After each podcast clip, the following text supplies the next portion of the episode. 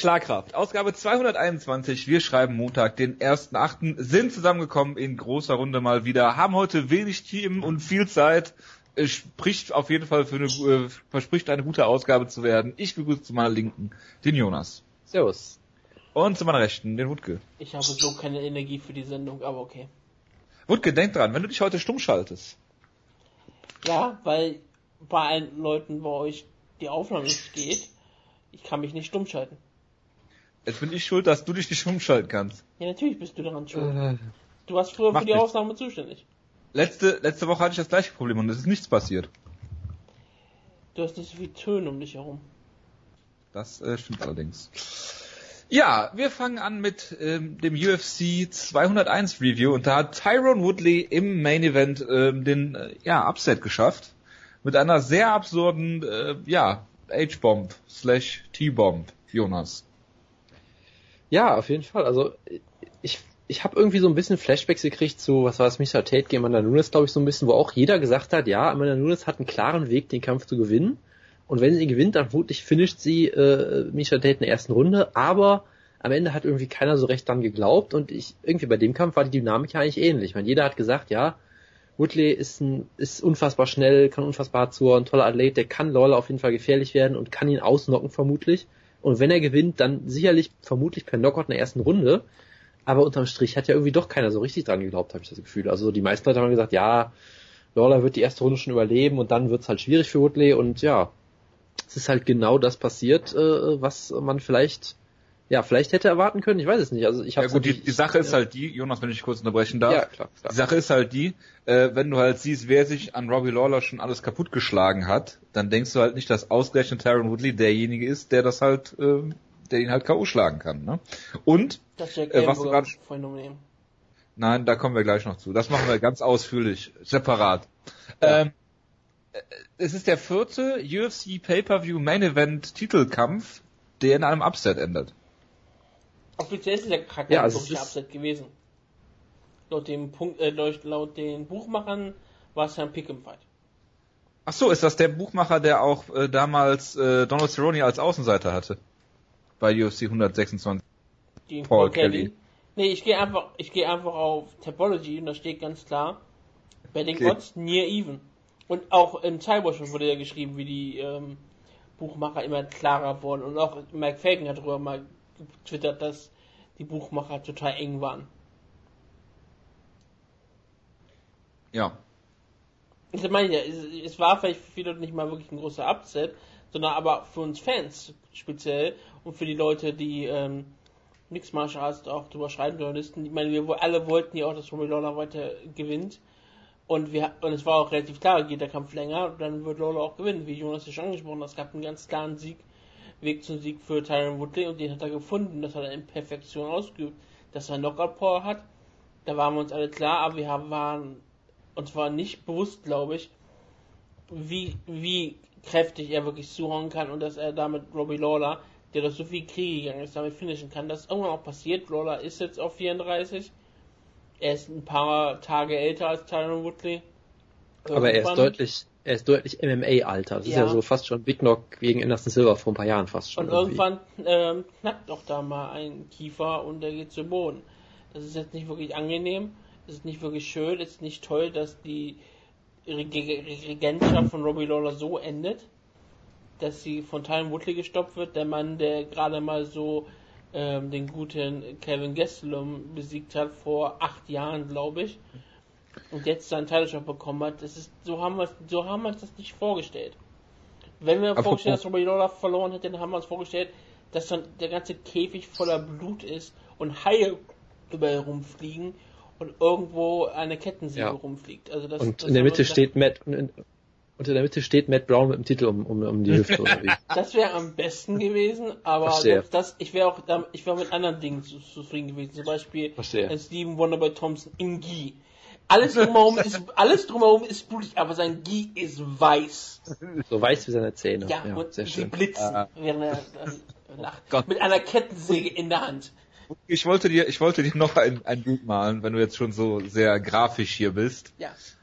Es ist ein Penis.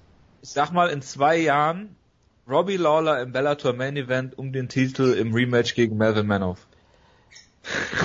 Digga, das ist dann, das ist dann um den Lineal Bellator Middleweight Title oder was? Strikeforce. Nein, aber Melvin hätte doch Bellator Middleweight Champion eigentlich werden Ja. sollen beim letzten Kampf. Das ist Ja. halt, ist halt alles einfach nur Auch herrlich. Strikeforce. Strikeforce ist mit Sicherheit auch irgendwie damit involviert. Bestimmt, ja. Weil er den Lineal-Titel jetzt abgelegt hat vor diesem Titelkampf. Und den immer noch hält. Da Was ja der Sinn von wieder, Lineal-Titel auch ist. wieder recht, ja, klar, natürlich. Wutke ist ganz sprachlos bei der Gedanken. Ja, also ich wüsste, ich habe das so. nicht gesagt. Ähm, Jonas, Ja, bitte. kannst du mich einfach kurz fragen, welchen Kampf ich das nächsten, nächsten am liebsten sehen möchte? Wutke, jetzt mal, Wutke, jetzt mal so ganz organisch. Welchen Kampf würdest du denn jetzt am nächsten, äh, am, ja, als nächstes gerne sehen wollen? also wenn du mich so genau fragst, am liebsten Dominic Cruz gegen Demetrius Mighty Mouse Johnson. Also danke der Könnte, Nachfrage. könnte es ein Kampf sein, der thematisch gerade passt? Also, ich meine, wenn du speziell jetzt ähm, ähm, Woodley meinst, ich würde jetzt gerne sagen, Champions machen Niederlagen weg, schlimme K.O.-Niederlagen wettmachen. Ich möchte Tyron Woodley gegen Nick Marquardt sehen. Oh Gott. Ich meine, das ist eine schlimme Schande für Tyron Woodley. Man sieht diesen Knockout immer wieder vor sich. Ich hoffe auch, Nick Marquardt hat es auf seinen Banner immer noch drauf, wie er Tyron Woodley ausknockt. Und ich bin dafür, dass Tyron Woodley diese Niederlage wettmacht, denn das ist die Niederlage, an die wir, die wir uns alle erinnern. Und ich glaube, es ist auch seine schlimmste Niederlage. Und das wäre auch ein interessanter Kampf auf einer UFC. Aber, aber, aber, aber Moment mal, ja, es gibt da noch jemand anderen, den Woodley-Besieger, Besieger sozusagen, ja, der Mann, der Nate Marquardt danach deklassiert hat, der auch eine Niederlage gegen Tyron Woodley wettzumachen hat. Das ist natürlich der belgische Schwamm persönlich, ja. Also wenn der jetzt mal einen Title-Shot kriegt, da, Jetzt wird's albern. Jetzt wird's ja, vorbei. okay, Also okay, okay, sorry, ja, okay, okay, jetzt, Ja, ja. also da hört der Haben wir- Spaß haben wir die Brücke überschritten. Marquardt hätte ich gesagt, okay, aber äh, hier, Dingens, Ja, okay, was er okay, ich verdient, ist zu viel des Guten. ich, ich merke schon, ja. Ja, also Tyron Woodley hat ja schon gesagt, dass er auf keinen Fall gegen Wonderboy Thompson antreten will, sondern gegen GSP und gegen äh, oder gegen Nick Diaz. Hatte gehofft, wirklich und, und auch noch gleichzeitig. Geiler, ja. Ja, und ich glaube, GSP und Tyron Woodley sind die einzigen beiden, die diesen Kampf gerne sehen möchten. Und ich. Du möchtest den Kampf gerne sehen, okay? Ja, also das wäre das so geil. Tyron Woodley gegen GSP im Jahr 2016. Das ist das absurdeste und gleichzeitig geilste, was man sich vorstellen kann. Nach Ähm. einer langen Robbie Lawler äh, Titelregentschaft. Also ich, ich fänd's halt schon konsequent, dass Woodley sich jetzt sagt, hey, also ich habe den Title Shot gekriegt, obwohl ich ihn auch irgendwie nur so halb verdient habe. Deshalb möchte ich jetzt, dass andere Leute den Title Shot kriegen, die ihn auch nicht verdient haben, weil ich weiß ja, ich bin ja ein netter Mensch, ich möchte den Leuten zurückgeben, ja. Und deshalb möchte ich natürlich, dass äh, Nick Diaz einen Title Shot kriegt gegen nach, nach X Niederlagen. Ja, oder sowas, das ist doch alles super. es, es wäre auch ein schönes äh, Geburtsgeschenk für Nick Diaz, der morgen Geburtstag hat. Ein Geburtsgeschenk, ja. Er wird nicht schön. morgen 32 Jahre jung. Und er hat noch Boah, ist das, ist das äh, organisch hier Ja, eingebunden, hat, unfassbar. es, die Sache ist, es wird noch viel, viel besser. Denn es haben noch ein paar andere Leute Geburtstag, die gerne in der Sendung mal erwähnt wurden. Zum Beispiel Angela Magana wird auch 32 Jahre jung. Unsere Königin, ja. Ja, Bitte einmal alle aufs Knie. es, geht noch, es geht noch viel besser. Christoph Susinski, 38, das Police Experiment. Und ganz dringend, Experiment? der ist sein Nickname gewesen. Und ganz wichtig, 34, 34 Jahre wird er gerade mal. Unser Seelentier, Alexander Emelenko. Er ist 34 Jahre gerade mal. Er, würde er in die UFC kommen, wäre er ein Talent. Ja. Und am heutigen Tag, nämlich zum richtigen Geburtstag, gratulieren wir Gegard Musashi. Nice. Ja, wo waren wir stehen geblieben? Ach ja, Tyron Woodley. Gegen wen würdet ihr ihn jetzt gerne sehen? Wonderboy Thompson, höre ich. Ja, auf jeden Fall. Also das ist für mich der Mann, der den Title Shot eigentlich schon eher verdient gehabt hätte als Woodley. Ich meine, Woodley in allen Ehren, er hat das meiste draus gemacht, hat wunderbar gewonnen. Ich finde es trotzdem immer noch schade irgendwie, weil ganz ehrlich, ich gönn's halt Wonderboy doch mehr, der in letzter Zeit halt die klare bis dahin Nummer Nummer zwei und Nummer drei irgendwie besiegt hat, klar, und jetzt äh, immer noch keinen Title Shot kriegen soll. Das ja, finde ich dann schon. Jacare. Das fände ich schon grotesk, ja. Aber ja, klar, aber bei Wonderboy fände ich es noch eklatanter, weil er hat ja wenigstens auch noch eine große Siegesserie. So. Ne, Also, also bei Jacare war ja dieser No-Contest, der die Sache ein bisschen verkompliziert hat zum Beispiel. Lächerlich. So, ne? Aber Eine Äh. Robbery, die im No-Contest endet, ja. ja, ich, ich stimme dir vollkommen zu, dass Joel Romero äh, beraubt wurde in dem Kampf äh, durch den durch die Zahnpasta, die ihm kontaminiert wurde, aber das wäre ein anderes Thema, glaube ich jetzt. Nee, also also für, also für äh, an Wonderboy führt für mich eigentlich kein Weg vorbei nach den letzten Leistungen und äh, ich würde vermutlich da sofort wieder auf Titelwechsel tippen, weil das ist, glaube ich, aktuell so das Thema des Jahres. Ähm, und sicherlich auch ein stilistisch sehr interessanter Kampf, den ich gerne sehen würde. Hatten und wir das, nicht mal, sorry. Ja. Und das ist, das, das ist für mich die einzige Ansetzung, die du aktuell bucken kannst. Ja, also du hast natürlich den Sieger von Connet gegen Maya wäre dann auf dem zweiten Platz, würde ich mal sagen, aber da sehe ich Wonderboy Thompson immer noch eine Stufe drüber aktuell. Kann es sein, dass Dominic Cruz mittlerweile der dritt- oder viertlängste UFC-Champion aktuell ist? Wenn ich Aberkennung des Gürtels nicht äh, sehen würde, wäre der längste Champion. ja. Nein, aber ich glaube, du hast jetzt nur noch Joanna Jedrzejczyk und äh, Demetrius Mighty Mouse Johnson, die ihren Titel über ein Jahr haben. Ich werde es jetzt nicht nachgucken, aber es klingt plausibel auf jeden Cruz Fall. kann man im Janu- Januar. Ja, ja, deswegen ja. Äh, ich ähm, meine, wir hätten das over under zwei, zwei, zweieinhalb. Wer ist Conor McGregor? Featherweight Champion der UFC. Ach, hat im ach so. Featherweight Champion. Ist das nicht So, dieser ja, gut. komische Welterweight-Kämpfer? Oder? Ist da irgendwas? Das- äh, Ich rede aber auch von Titeln, die verteidigt werden. Ach so, ja. Das ist vielleicht, Also du redest nicht vom Flyweight-Titel aktuell. das ist ein bisschen, ja, ja, weil äh, Mighty Mouse Johnson ist ja kein Fighting Champion, wie wir wissen. Also ich könnte mir, ich könnte mir schon vorstellen, dass Conor McGregor bald der am längsten regierende Champion ist, weil er einfach nie zurückkommt und UFC ihn nie den Titel abwechselt. Das, Genau. das halte ich für sehr plausibel, muss ich sagen. Das, das stimmt natürlich. Ja, wir hatten, glaube ich, ein Over-Under 2,5 oder 3,5, nee, 2,5 Titelwechsel dieses Jahr. Das haben wir jetzt, glaube ich, doppelt gebrochen. Ja, also das, das ist ja so, ich habe mir das, das habe ich als Over-Under-Frage, glaube ich, vor ein paar Jahren schon mal gemacht. Das ist ja so ein bisschen der Trend. In den letzten Jahren gab es meistens so zwei Titelwechsel, so ungefähr pro Jahr. Mal vielleicht auch drei, aber das ist so, so ein typischer Wert. Und äh, ja, das äh, wurde locker gesprengt. Äh, dies, ja, das ist echt, echt absurd. Also ich habe da gerade auch so ein schönes Bild gesehen, äh, so, so eine Collage, das sind all die verrückten Momente, die wir dieses Jahr schon gesehen haben und da denkst du echt, äh, denkst du echt, wir hätten irgendwie zehn Jahre in diesem Jahr schon erlebt Ja. oder so. Aber Sprengen wäre eine gute Überleitung zu Jake Ellenberger gegen Matt Brown gewesen, aber wir machen jetzt erstmal den Co-Main-Event. Carolina Kowalkiewicz gegen Rose Namajunas und äh, ja, dann hat äh, Carolina Kowalkiewicz für Team Schlagkraft den Upset geschafft. Äh, Wutke. Frauenbeauftragter. Das hat mich sehr, sehr aufgeregt, muss ich ganz ehrlich sagen. Robbery? Nein, natürlich nicht. War völlig, war völlig zu Recht. Du hast dich über Rose geärgert. Ich habe mich über den Kampf einfach aufgeregt. Ich, ich, ich habe ein, hab einfach mal auf Rose gehofft, weil, wie gesagt, ähm, ich immer dachte, ja, schön, Rose hat sie ganz schön jetzt gemacht, das ist mir eigentlich dann auch relativ sympathisch geworden. Und dann wird sie im Clinch auch noch so schön auseinandergenommen und auch am Boden wird sie dann in der dritten Runde auch noch genommen. Ich hab, es war so ein Kampf, wo ich immer noch denke, nee. Meine Güte, schwer getroffen hier.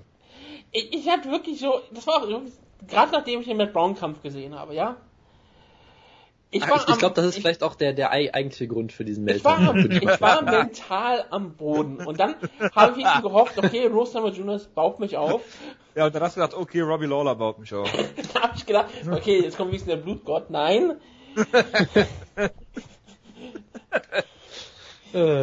Und ich habe sogar noch gesa- gesagt, die, äh, die Card war super für Jonas. tja, Äh, ja. War's das? Ich weiß, ich, ich finde gerade, ich finde gerade keinen Du Ansatz. bist zu emotional, Ich muss was mal- ich muss mal bestehen das. Ich muss, ich muss mal kurz mal kurz Du finden. musst dich mal kurz sammeln. also weißt du, Ja. ich, ich würde ja sagen, schalt dich kurz stumm, aber mach's lieber doch nicht. Geht ja auch nicht. Aber Nee, dies, also- dieser Kampf war wie, wie einige Frauenkämpfe in letzter Zeit, um mal den Titelkampf ähm, Jedrzejczyk gegen äh, Claudia Gardelia da anzusprechen. Ähm, dass zunächst ähm, Rose den Kampf bestimmt hat in der ersten Runde und Carolina dann zurückgekommen ist. Ja, also im Prinzip hatte ich auch, also ich hatte ja auf Rose getippt und ich fühlte mich in der ersten Runde auch total bestätigt. Da hat sie für mich eigentlich wunderbar gestrikt, auch die deutlich härteren und auch besseren Treffer gelandet und für mich die Runde klar, ich meine, es war immer noch eine hart umkämpfte Runde, aber die hat sie absolut klar gewonnen für mich und sah hier richtig, richtig gut aus im, im Distanzkickboxen im Prinzip. Ja, und dann äh, hat sich der Kampf komplett gedreht und ähm, auch auf eine Art und Weise, die ich so nicht erwartet habe. Ich hätte nicht gedacht, dass, dass äh, Kowalkiewicz so gut im Clinch ist und dass Rose auch einfach immer wieder im Clinch landet, weil das war ja sicherlich eine Sache, die man ihr vielleicht ein bisschen vorwerfen kann, dass sie sich darauf überhaupt nicht gut einstellen konnte und irgendwie trotzdem immer wieder in den Clinch teilweise auch selbst gegangen ist, äh, weil sie natürlich auch versucht, ihre Takedowns über den Clinch zu holen. Und äh, ich hatte halt gedacht, dass sie das unter Umständen auch schafft, weil sie halt, äh, für, dachte ich mir, halt die bessere Athletin der beiden ist. Man hat vielleicht gesehen, dass Carolina noch einiges stärker ist. Ähm, und halt im Clinch hat sie es ja wirklich wunderbar gemacht, fast schon so, so Jana Jedrzejczyk-esig, äh, esk teilweise, dass sie wirklich jeden Takedown-Versuch und so weiter, jeden Clinch-Entry sofort bestraft hat mit ein paar Elbows und, ähm, und ein paar Knee-Strikes. Das hat mich eigentlich sehr beeindruckt und ähm, ja, hat das also in der zweiten Runde wirklich wunderbar gemacht. Rose äh, schien dann auch ziemlich fertig zu sein, konditionell auch durch die durch die ganzen Körpertreffer. Sehr viele Körpertreffer fast. Das ist eigentlich, das war eigentlich die äh, Sache der ganzen zweiten Runde. Aber ich glaube, in der zweiten Runde gab es doch diesen Frontkick von Rose, der ähm, Carolina mal kurz zu Boden geschickt hat. War das in der zweiten Runde? Das war, glaube ich, in der zweiten Runde, ja. Ja, aber Ich glaube, davon haben sich einige echt beeinflussen lassen und die Runde dann Rose gegeben, obwohl Ja, also- sie die ganze Runde kein Land gesehen hat. das, das war für mich so, ein, so eine Aktion, wo Carolina versucht, ihn zu fangen und dann so mehr oder weniger wegrutscht. So. Ja Das gut, aber eigentlich, das ist die einzige Erklärung dafür, dass, die ich habe, dass man Rose eine zweite Runde gibt. Also das, das sehe ich auch echt unverständlich, muss ich sagen. Das, das kann ich echt nicht nachvollziehen. es war eine relativ schlecht Bei, gewirkte bei, Runde. bei MMA Decisions haben bis auf einen Reporter alle den Kampf bei Kowalkiewicz und Grüße an Rob Young von Combat Press äh, und auch bei den bei den Fanscores. Also wenn du jetzt sagen würdest, das ist ein Upset, würden ja viele Leute hingehen und sagen, okay, wir, wir werten den Kampf mal, haben 88,1% die zweite Runde bei bei äh, Karolina Kowalkiewicz. ich finde es wie gesagt auch relativ schwierig, die zweite Runde in irgendeiner Form für Rose Namajunas zu werten. Wenn du vielleicht wirklich sagst, okay, das war Schla Schlagwirkung oder Trittwirkung, dann kann ich es vielleicht irgendwie sehen, dass jemand sagt, okay, sie hat die Gegnerin gedroppt, während Quatschewitz es nicht geschafft hat, aber sie hat es halt Ja, komplett gut. kontrolliert. Und das Ganze geschehen noch. Also wirklich, sie hat ja äh, Rose Namajunas immer in den Clinch bekommen, wenn sie es wollte. Und Rose Namajunas hat ihn aktiv auch wieder gesagt, gesucht, um vielleicht auch Takedowns zu machen. Oder um auch sich zu beweisen, ich kann im Clinch auch gegen dich gewinnen. Aber sie hat dann sehr viel Nies zum Körper gef gefressen, sie hat sehr viele Schläge zum Körper gefressen, sie hat Elbows ähm, kassiert. Das war eben keine gute Leistung, ganz ehrlich gesagt, in der zweiten Runde. Und da sah man wirklich das Momentum ja auch wirklich ähm, ändern. Das hat, Momentum hat sich da geswitcht und es, es hat sich nicht mehr wirklich groß geändert. Auf jeden Fall. Und, Ja, genau, und äh, dann- ja, bitte. Ich, ich wollte nur sagen, in der dritten Runde gab es ja dann noch so diese zusätzliche Dimension, dass Carolina halt auch einen Takedown geholt hat und da auch on top wirklich hervorragende Figur äh, äh, abgegeben hat, wie ich fand. Also alle alle Submission-Versuche, da habe ich bei der Armbar habe ich ja echt schon kurz gesagt, jetzt gibt sie den Kampf aus der Hand, aber dann hat sie das ja immer wunderbar gekontert, hat sie auch von den äh, gefürchteten Omoplatas nicht einschüchtern lassen und da wunderbares Ground Pound noch ausge ausgepackt. Also das war wirklich dann ja richtig souverän einfach nur nach Hause ge ge geholt den Kampf und äh, sehr beeindruckend und hätte ich in der Form mir echt absolut nicht vorstellen können. Gerade Vor ja- nach der ersten Runde. Schon? Gerade nach der ersten Runde, ja, weil da Genau, hat, sie, hat sie gedacht, okay, wir sind jetzt in einer bestimmten Pattern. Ähm, Rose Namajunas hat sich ein, wird sogar noch besser werden, weil sie jetzt, jetzt sogar, hat sich jetzt schon in der Einführungsrunde sozusagen eingespielt auf die Gegnerin. Und jetzt kann sie in der zweiten, dritten Runde so weitermachen mit ihrem wunderbaren Distanz-Kickboxen. Und vielleicht, wenn sie zu Boden nimmt, dann kann sie vielleicht auch noch dort eine Dimension holen. Aber sie hat den Kampf nicht zu Boden nehmen können. Und wie gesagt, wie du schon angesprochen hast, Kovacic hat es in der dritten Runde dann selbst geschafft und hat sie mehr oder weniger solide kontrolliert. Also sie hat sehr gutes Ground Pound auch immer wieder gezeigt. Sie war immer mal wieder in schlechten Situationen, aber das ist bei jemandem wie Rustam Majunas auch normal. Das ist genauso wie mit, wenn du mit Hideo Togo grappeln würdest. Du, du landest äh, in Submission. Genau so ist das. Genau so ist das. Vielen Dank, Putke, vielen Dank. du landest halt irgendwann die ganze Zeit in Submissions. Es, es sind nicht immer nicht immer gute Submissions und manchmal ist man dann in der, ist dann Hideo Togo oder Rustam Majunas in einer schlechteren Position als vorher. Aber sie werden aktiv die ganze Zeit versuchen. Wenn du davon dich nicht beeindrucken lässt und weiterhin die Top-Control behältst, dann ist das eigentlich auch ziemlich gut für, spricht das sehr stark für Kovacevic und auch gerade für ihre Nervenstärke, weil in der dritten Runde in der Armbar zu landen und du weißt ganz genau, du bist, müsstest vielleicht bei dem Punkt richtig vorne sein, da reagieren manche Kämpferinnen auf einmal relativ schlecht. In der Tat. Und ähm, ja, Caroline hat eigentlich einen ganz sympathischen Eindruck gemacht die Woche über, wenn man Embedded verfolgt hat. Sie ist das äh, polnische Äquivalent eines All-American Girls. Immer sehr sympathisch, hat auch mit Rose Namajunas Hund gespielt. Also ähm, Title Shot ist jetzt Die hat mit Pat hoffentlich Barry gespielt, finde ich sehr schön. Pat Barry war im ganzen Embedded glaube ich nicht dabei. War er überhaupt in der Ecke? Oh, tragisch. War er in der Ecke bei Rose Namajunas? hab Hab die gar nicht NBA Er ist mir nicht aufgefallen Ich habe zumindest. die Intros Okay. nicht gesehen. Ich könnte gut Und ich glaube, er würde einem eigentlich auffallen, wenn er da wäre, Ja. oder? Das ist ein bisschen merkwürdig. Streuen wir Gerüchte. Trennung. Kowalkiewicz hat Rose auch noch den Freund ausgespannt. So. Ähm, So nein, äh, Dana White hat gesagt, dass der Kampf, äh, dass sie den Kampf in Polen stattfinden lassen wollen. Das wäre natürlich mal was, aber ich kann es mir nicht vorstellen. Ich hoffe natürlich auf ein Pay-Per-View oder auf eine Fox-Card. Allein damit Mike Goldberg diesen Kampf äh, called. Das ist der eine Grund natürlich. Ich hoffe natürlich auf eine Fox-Card, die dann in Polen um 4 Uhr morgens anfängt oder irgendwie sowas. Das, das wäre das, das Wo perfekt. du dann äh, eine Akkreditierung hast. Also ich würde da jetzt nicht Nein zu sagen. Also mal gucken, ne? Wutke wäre der Polen beauftragt. Könnten Sie das mit KSW und Co. produzieren? Nein. Damit die, damit Nächster die, Cup. damit die Show Ich, interessant ich sein vermute könnte? nicht, nein. Die Frage ist, äh, die, die Michael Matela im Co-Main-Event? Wutke, ich habe eine Frage an dich. Ja. Nächster Kampf, Jake Elmer gegen Matt Brown. Die Frage ist, Was ist zur Matt? Brown die größte Pussy der UFC-Geschichte? Puss. Warum? Ja. Weichei. Warum ist das überhaupt eine, so eine schlechte ähm, Eigenschaft? Du hast eben gerade, wir haben gerade über Coachius und Rosner Majunus geredet, die wahrscheinlich beide eine Vagina haben und sehr, sehr hart im Nehmen sind und ziemlich großartige Kämpferinnen sind. Ich finde das ähm, relativ schlecht von dir, dass du solche Begriffe benutzt, um einen Kämpfer schlecht zu reden. Vielen Denn es gibt kaum bessere Kämpfer als ähm, die Frauen in der UFC. Hör mal den weiter. Sag immer, die Frauen, die bringen es immer. Also ist das ein, hast du gerade Matt Brown ziemlich gelobt. Das finde ich gut. Ist Matt Brown, lass mich die Frage umformulieren, ohne dabei ähm, irgendwelche Konnotationen zu Geschlechtsteilen zu benutzen. Ist Ja. Matt Brown das größte Weichei der UFC-Geschichte? Mit Peter Sobotta. Weil er von einem Bodyshot gedroppt wird. Ja. Aber gut, Jake Ellenberger ist natürlich bekannt für seine Bodykicks. Ich meine, wenn Jack, hast du mal die Oberschenkel von Jack Elbow gesehen? Ich meine, wenn treffen die eine Leber, dann ist das relativ unangenehm, vermute ich mal. Der Oberschenkel hat in die Leber getroffen. Ich habe einfach mal ähm, gesagt, okay, er hat dicke Oberschenkel. Ich glaube, damit kann er sehr viel Macht ausüben, selbst wenn er ihn mit dem Fuß trifft. Ach so, okay, Ja. verstehe. ja gut, also ähm, sich Physik, Jojo. Physik. die Physik von Jake Ellenberger. Ja, Die Physik Äh. der Oberschenkel. ja Wutke, erzähl doch mal was zum Kampf.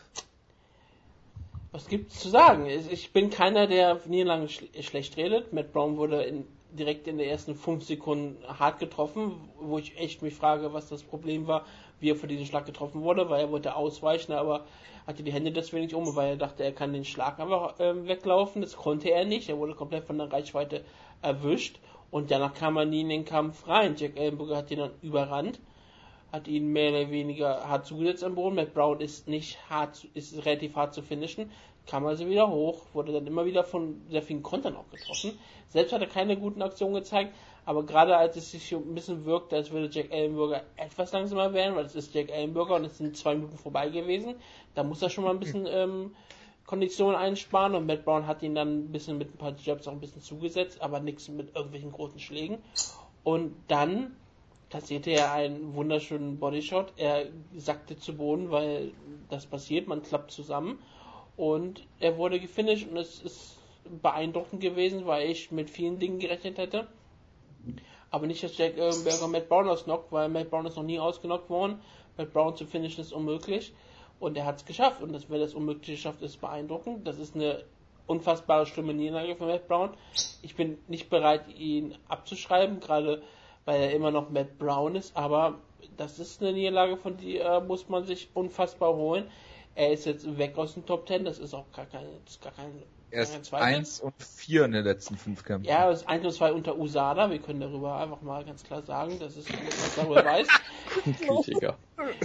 Aber Matt Brown hat ja auch gefordert, dass Leute, die, die, die wir wissen aber auch eine Sache, Matt Brown hat gefordert, dass Leute, die durch einen Drogentest das erste Mal fallen, sofort lebenslang gesperrt werden. Also erwartet jetzt Matt Brown, dass bei durch einen Drogentest fällt.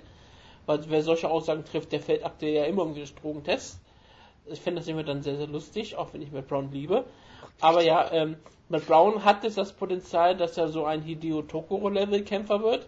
Alter! Wird jetzt alles mit Hideo Tokoro vermischen von dir? Das war eigentlich Ich, keine, ich finde, ich, ich war noch nie ich so, hier gelandet? ich war noch nie so, ich, ich war noch nie so glücklich in meinem Also Leben. das dank mit, das, das mit Rose Number Junior, das kam organisch. Das mit Hideo Tokoro. Organisch ist euer neues Lieblingswort. Es wird ja immer besser. Das, das, Was jetzt Jonas alles nach? das, das fiel mir gerade so eine, das kam einfach so raus, weil es mir gerade so spontan einfiel, sag ich, kann ich auch so sagen, wenn du so möchtest. Organisch Das mit den, nein, das, den Vergleich mit Hideo Tokoro und Rose Number Juniors. Aber der Hideo Tokoro Matt Brown Vergleich, der ist mir irgendwann im Bett eingefallen, als ich über die Sendung nachdachte und was ich so sagen sollte zu Matt Brown. Da habe ich so gedacht, Wir ja, wollen nicht wissen, was dir im Bett einfällt.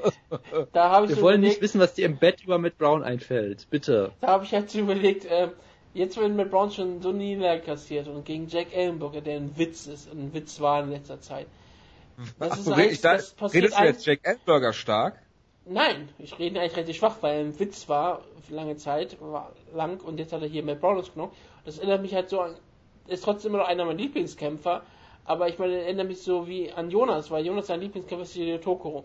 Und hier Tokoro ist immer so ein Kämpfer wie, er gewinnt oder er verliert. Es ist aber Jonas vollkommen egal, weil er weiß, dass Hideo Tokoro kein Topkämpfer ist. Und er hat einfach nur Spaß daran, Hideo Tokoro kämpfen zu sehen, weil er davon unterhalten wird.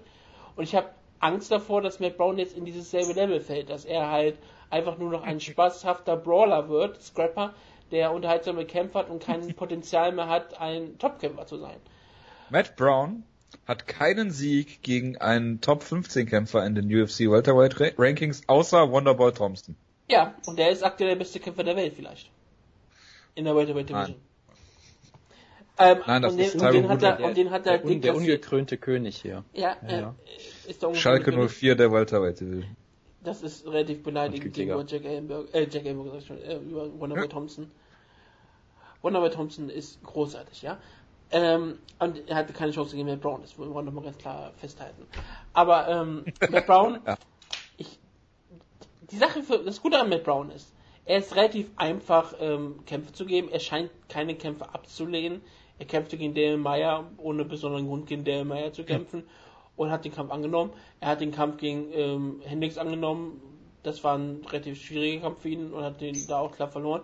Und auch der ja, gut, aber der hat sich dazu gebracht, eine neue Division zu gründen. Ja, die Violence Division, klar. Aber Jack Ellenberger äh, war zum Beispiel ein Kampf, wo wir vorher drüber gesprochen haben. Es ist eigentlich kein besonders guter Kampf für Matt Brown. Im Sinne von, selbst wenn er gewinnt, er hat Jack Ellenberger gesiegt, der, der so weit abgesagt ist, dass es einfach nur eine der vorher, vor dem Kampf sogar entlassen wurde ja, genau, und nur gebettet hat. Es wäre einfach nur, nur eine Bestätigung von Matt Brown seines Status. Es würde ihm nicht weiterhelfen. Und jetzt hat er eher dafür gesorgt, dass Jack Ellenberger wieder ernst genommen wird, weil er der erste Mensch ist, der Matt Brown gefinisht hat. Und das ist, also, äh, ihn ausgenockt hat. Entschuldigung, gefinisht wurde Matt Brown ja schon mal. Aber, ähm, das ist halt eine, das ist eine beeindruckende Sache, muss man ehrlich sagen. Und es spricht sehr stark für Jack Ellenberger. Wie gesagt, was Matt Brown, wie gesagt, er, er nimmt Kämpfe an von allen Leuten, gegen alle Leute. Ich glaube, da, ist, da hat Joe Silver neben Problem, mit Brown einen Kampf zu besorgen. Plus in Normalfall hat er immer unterhaltsame Kämpfe. Und es gibt ähm, Leute, gegen die er sich wunderbar, gegen ihn wunderbar sehen könnte. Patrick Cote hat bestimmt Zeit und äh, Donald Cerrone wäre bestimmt auch ein geiler Kampf. Ja. Und ähm, Jake Shields Return Kampf. Klar, das wäre natürlich auch absolut möglich. Das wollen wir alle sehen. Ähm, er ist auf jeden Fall ein Welterweight-Kämpfer, der immer unterhaltsam kämpft hat. Er ist ein was hältst du denn, deswegen was hältst du denn davon? Was hältst du denn von Thiago Alves gegen Matt Brown? Wäre auch ziemlich interessant. Es wäre auch, ich, ich, ich bin bereit für den Matt Brown Redemption Hype Train. Ach so, gegen Eric Stephanie zum Beispiel. Klar, da hat er auch noch ein Hühnchen mit zu rupfen. Und ich glaube, eine Waffe wäre jetzt eigentlich ganz angenehm zu essen. Also gut. Ich finde ja, man sollte mit Brown jetzt schon einen Aufbaukampf geben und nicht noch eine härtere Aufgabe, aber naja gut. Deswegen ähm, hat Eric Stephanie. Kann, kann ich vielleicht kurz was zum Kampf sagen? Ähm, ging, ja, nur, ging das nur mir so? Oder war das bei euch auch so, dass in dem Moment, als Matt Brown wieder aufstand, ich dachte, oh scheiße, Dick Ellenberger liegt da gleich bewusstlos? Ja, ja natürlich. Weil ich fand, er, er sah auch wirklich, ich fand, er sah dann auch richtig verunsichert aus. Irgendwie, wir reden ja nicht über die Psyche, deshalb kann ich das ja nur kurz als Spekulation abtun. Aber äh, er wurde von Matt Brown wirklich gestalkt mit Händen unten und äh, ist nur noch zurückgewichen, schien auch konditionell fast schon wieder einzubrechen und dann kam halt dieser Bodykick aus dem Nichts, wo man denkt, okay, von Jake fucking ja, genau, der damit noch nie einen Kick gezeigt hat. Von, von Jake Ellenberg kennt man halt diese brutalen Schläge, auch wenn es sonst, glaube ich, eher die linke als die rechte war. Das, das ist ja durchaus typisch, dass er wie der, ja, wie der halt Juggernaut einfach rausgestürmt kommt und Matt Brown in fünf Sekunden droppt, habe ich gedacht, okay, das hätte ich jetzt niemals erwartet so, aber es macht Sinn im, im Blick auf Jake Ellenbergers Karriere und was er gut kann, ja. Aber dass er dann wirklich einen Bodykick auspackt, das ist schon beeindruckend. Und es war äh, bestimmt auch ein Headkick eigentlich, der nicht hoch genug kam. Also, Wegen ich sag mal so, äh, das, ist, das ist der einzige Grund. Ja, aber ich meine, das Ding ist ja, dass Matt Brown äh, hart zu finishen ist zum, Kör zum Kopf, aber zum Körper äh, große Probleme hat, ist ja seit Jahren eigentlich schon bekannt. Das hat Eric Silver ja damals auch schon fast ausnutzen können. Deshalb, ähm, vielleicht ist es ja wirklich so, dass Rafael Cordero es geschafft hat, äh, auch äh, aus Jake Ellenberger mal wieder was zu machen. Das gesagt kann haben, natürlich Junge, sein. Junge, du hast so dicke Oberschenkel, benutzt sie mal vernünftig. ja, ja. Genau. Und äh, dann äh, hat das hier auch wunderbar geklappt. Also ich meine, besser kannst du es ja nicht machen, wenn Brown da halt so wild nach vorne stalkt und Matt Brown halt denkt, okay, äh, ich muss jetzt äh, ein Aus, Aus, äh, Ausrufezeichen setzen und dann halt äh, so offen steht, dann hat das mich wunderbar gefinisht und ich muss ja sagen, für mich, es hat mich für Ellenberger auch irgendwie gefreut, äh, weil äh, ich habe immer viel Potenzial in ihm gesehen und fand das immer irgendwie schade, wie er zu letzter Zeit so, äh, so tief gefallen ist. Gegen Tarek Seferdin verloren hat. sogar. Das, das war ja der Ausnahmepunkt. Das, das war ja, das ist ja keine Schande, aber generell äh, zeigte der, äh, der Pfeil ja stark nach unten in der Karriere und das hat mich irgendwie für ihn gefreut. Gleichzeitig für Brown doch irgendwie auch ein bisschen schade, weil, naja, Matt Brown ist halt, ich habe meinen Frieden mit ihm geschlossen, er ist halt unterhaltsam und es war halt auch irgendwie irgendwie nicht so schön, dass er hier so abgefertigt wurde irgendwie, aber naja, was wir machen. Ich wollte gerade bei Team Schlagkraft die letzten Jahre mal nachgucken. Aber ich kann ja nicht bei Team Schlagkraft die letzten Jahre nachgucken, weil Jonas ja nie die Webseite macht und niemand nach diesen Links mal schaut. Ähm, die ist seit Jahren deswegen falsch. Ich habe das vor, ich wollte nur sagen, dass ich das Anfang letzten Jahres schon angemahnt habe. Ja, und wir haben es glaube ich in der letzten Sendung schon mal erwähnt, aber das ist richtig. Ist ja egal. Ähm, ich wollte nachgucken, ob aktuell Matt Brown der schlechteste Lok aller Zeiten ist. Er ähm, hat ja zwei Niederlagen. Ich weiß nicht, ob Tom Ninimiki auch. Ja, doch, der hatte er auch zwei, zwei Niederlagen oder hat er drei? Das wollte ich nämlich gerade nachschauen. Zwei, zwei. Der hat, ich glaube, zwei UFC-Niederlagen. Ja, der, der, kommt ja jetzt bald zurück bei Euro FC oder wie sie heißen. Ja, das ist richtig. Oh ja. Ich habe auch dann dadurch nochmal gesehen, dass ich bei Good Times, Great Memories, ähm, warte, warte, ist es ja, ist es gewesen, 2014 getippt habe, dass Patrick Cote im Jahr 2015 den Welterweight Title gegen Matt Brown gewinnt. ja, es hat äh, ganz gut geklappt eigentlich, muss ja, man sagen. Ja, aber ich finde es schön, dass wir ihn vielleicht im Jahr 2016 den Kampf dann wirklich bekommen. Vielleicht. So. Eric Perez gegen Francisco Rivera habe ich nicht gesehen. Tja, da hast du durchaus ein bisschen was verpasst. Ähm, es war durchaus ein unterhaltsamer Kampf, muss ich sagen. Ähm, Rivera hat eigentlich in der ersten Runde sehr klug gekämpft und ziemlich klar gewonnen und Eric Perez sah irgendwie sehr, ja ich weiß auch nicht, verrostet aus. Er hat irgendwie ganz komisch gekämpft, irgendwie ist gar nicht in den Kampf gekommen, hat sich dann in der zweiten Runde sehr gut, sehr gut umgestellt.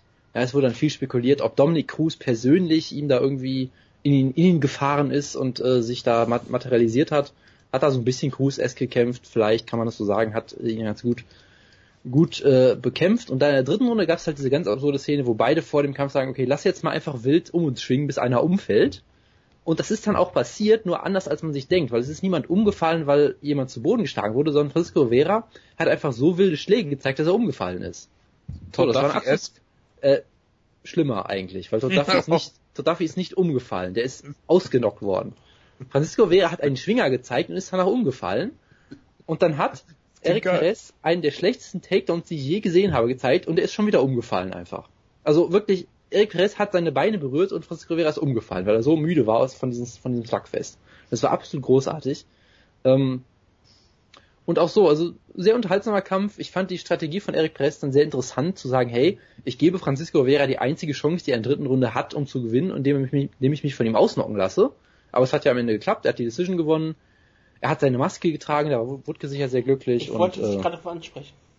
Ja, also äh, rundum eigentlich sehr unterhaltsamer Kampf. Man kann an dem Gameplan äh, von Perez sicherlich ein paar Sachen kritisieren, aber gut, am Ende hat er souverän gewonnen gegen einen Rivera, den man auch nicht unterschätzen sollte, der immer noch ein sehr gefährlicher Kämpfer ist und äh, ja, ganz, ganz äh, sehenswert durchaus. Ich glaube, dazu muss man nicht mehr weiter zu sagen, außer wie gesagt, Eric Press wieder seine Maske tragen durfte mit UFC-Logo hinten drauf. Leider nicht mit einem großen Reebok-Logo. Das finde ich noch viel schöner gefunden. Ich liebe auch, dass er die Maske konstant hatte. Es war das letzte, was er abgenommen hat, bevor er dann von, äh, bevor er dann eingecremt wurde und vom Ringrichter ausgetestet wurde. Und er sich jetzt sofort die Maske wieder aufgesetzt hat, nach, äh, um für, äh, als sein Arm hochgehoben wird. Er war ganz klar, ich will die Maske tragen, ich bin ein Luchador, ich bin der legitime Nachfolger von Dos Caras Jr. Und ich werde das auch in der UFC zeigen. Ich fände es noch viel, viel schöner, wenn er die Maske auch tragen dürfte. Ich sehe darin immer noch keinen Nachteil, aber ich kann es verstehen, warum die UFC es nicht erlaubt. Es wäre nämlich viel zu cool für die UFC. Aber vielleicht macht das, wird das unter neuer Führerschaft dann anders sein. Der WMI hat das vielleicht dann auch erlaubt. Ganz persönlich, der, der, der Chef der Firma, des, des Betriebs, der CEO, hat sofort angerufen und gesagt, Eric Press trägt die Maske, ne? Und hat Dana White gesagt, äh, so okay. wird es gelaufen sein, ja. Und dann hat Derek Press die Maske getragen. Gut, also wenn die Macher von, also, also, also ich sag mal so, wenn die Macher von Entourage jemals eine Serie über den Kauf der UFC filmen, dann wird das eine Szene in diesem in diesem Film sein, glaube ich, da bin ich mir sicher. Oder in dieser Serie. Eric Price wird genau, eine der Hauptrollen spielen. Genau, so laufen. Ja, sicher, sicher, das, das wird sich noch zeigen, der wird die, der wird Mexiko erobern und alles umkrempeln für die UFC. Er ist Mexiko. Genau. Ja. Ja, ähm, dann kommen wir zum Opener Ryan Benoit gegen Freddy Serrano. Ah, Wood, hat irgendwie diesen Kampf gesehen, außer mir. Nein, ich habe Nein. gesagt, dass ihr den Kampf wahrscheinlich sehen sollt, weil das ist, ich habe von den Beschreibungen nur gelesen, dass es klingt wie ein Kampf, der dir richtig gefallen wird. Ähm, da hast du durchaus recht, ich habe mich hervorragend amüsiert. Ähm, Freddy Serrano ist doch Team Schlagkraft, ne? Ja, Ja, Genau. Und er hat mich an eine Lock Person erinnert. Er hat, er hat mich ein erinnert ich an weiß. Eine sehr, äh, eine deutlich schlechtere Version von Yolo Romero, so ein bisschen, muss ich sagen.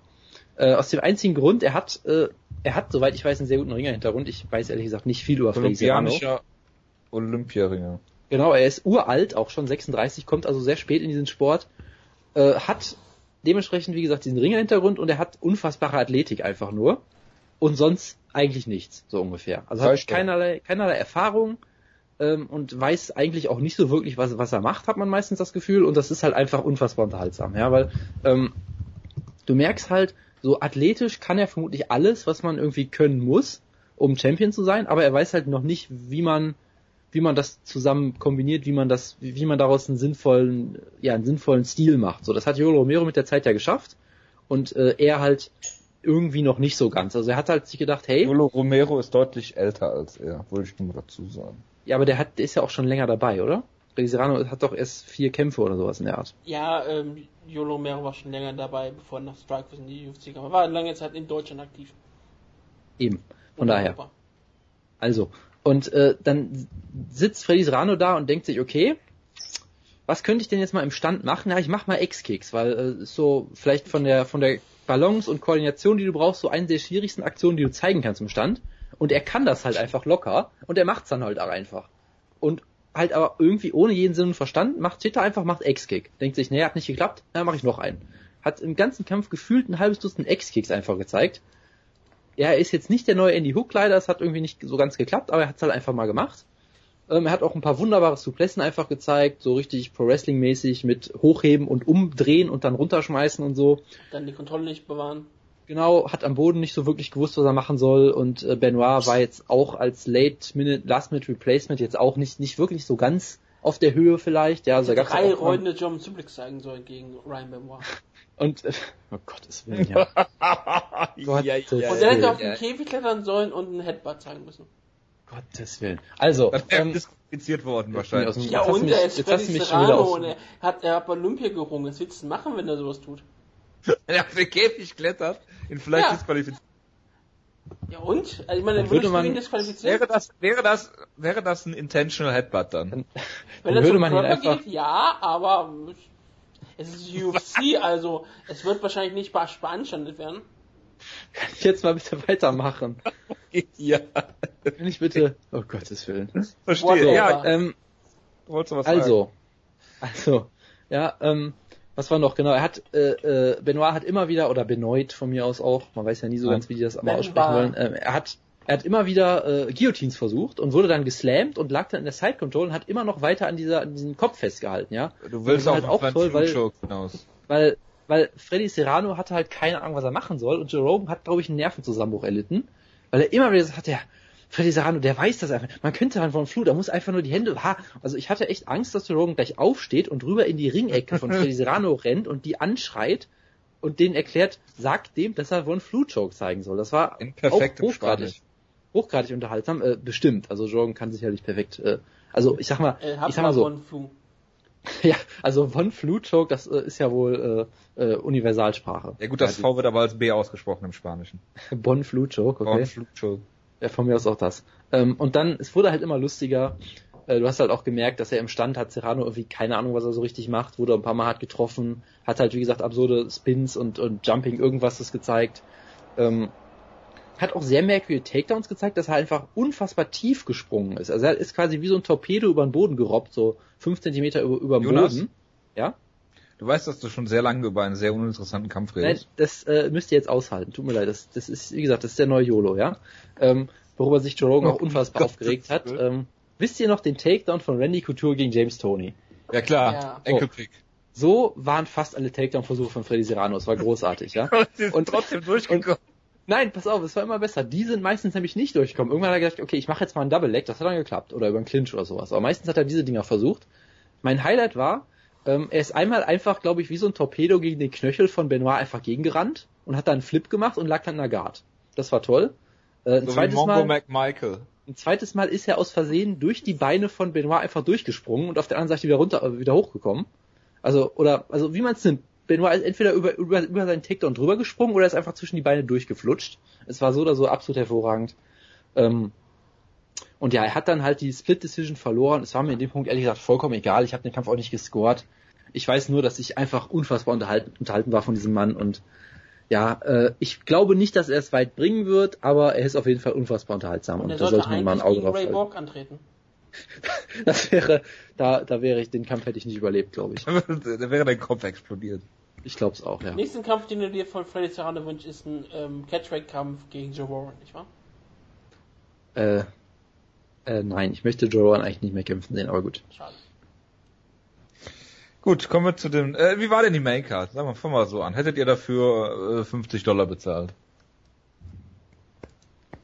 50 Dollar, also das, das sind ja Zahlen, die, mit denen ich nicht so vertraut bin. Ich kenne ja nur die Run-Fighting-Preise und äh, Ja. die Card hat mich, äh, hat mich richtig gut unterhalten, muss ich sagen. Also ich war natürlich, ich, ich habe natürlich miserabel getippt. Irgendwie, ich habe 10 Punkte im Cyber-Tippspiel, war immer noch im oberen Viertel, weil irgendwie die Card einfach komplett verrückt war, glaube ich. Ähm, der Main Event hat mich natürlich etwas deprimiert, aber gut, ansonsten, es war, es war eine unterhaltsame Card, muss man sagen, finde ich. Hervorragend, sehr gut. Dann äh, musst du natürlich weitermachen, Jonas. Natürlich. Ich hoffe, das hast du richtig getippt. Was, was, ähm, Ich habe Nikita- jeder, ich, ich hab, also habe ich nicht, habe ich nicht auf Nikita Krylov per Brazilian Kick getippt.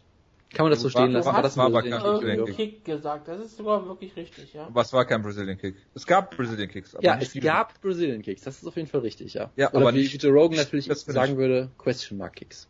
Ja, Nikita Krylov, würde der Spanier sagen, gegen Ed Herman. Und äh, das finde ich hat mich so ein bisschen an so einen absurden Carlos Condit gegen GSP Headkick erinnert. Weil irgendwie hat er eine Kombination geschlagen und auf einmal kam ein Headkick, mit dem irgendwie niemand gerechnet hat. Auch nicht Post Usada Ed Herman. Ich meine, das Tolle war ja eigentlich, dass Ed Herman da gerade mal die ersten beiden guten Schläge der Runde gelandet hat oder sowas und dann kam es Spinning einfach, Backfist. Ähm, nach dem Spinning Backfist, ne? genau, und dann landet Herman, also Nikita Krylov ist so ein bisschen außer Position, Herman landet zweimal und dann denkt sich Krylov, okay, ich, ich nehme jetzt mal einen Schritt zurück und ja, tritt ihm den Kopf ab. Und dann, das war's dann. Und es war vielleicht einer der schöneren Knockouts des Jahres sogar, weil ich meine, die Art und Weise, wie Ed Herman da gefallen ist, ich meine, klarer kannst du nicht getroffen werden, er fällt wirklich wie ein Baum einfach nur um.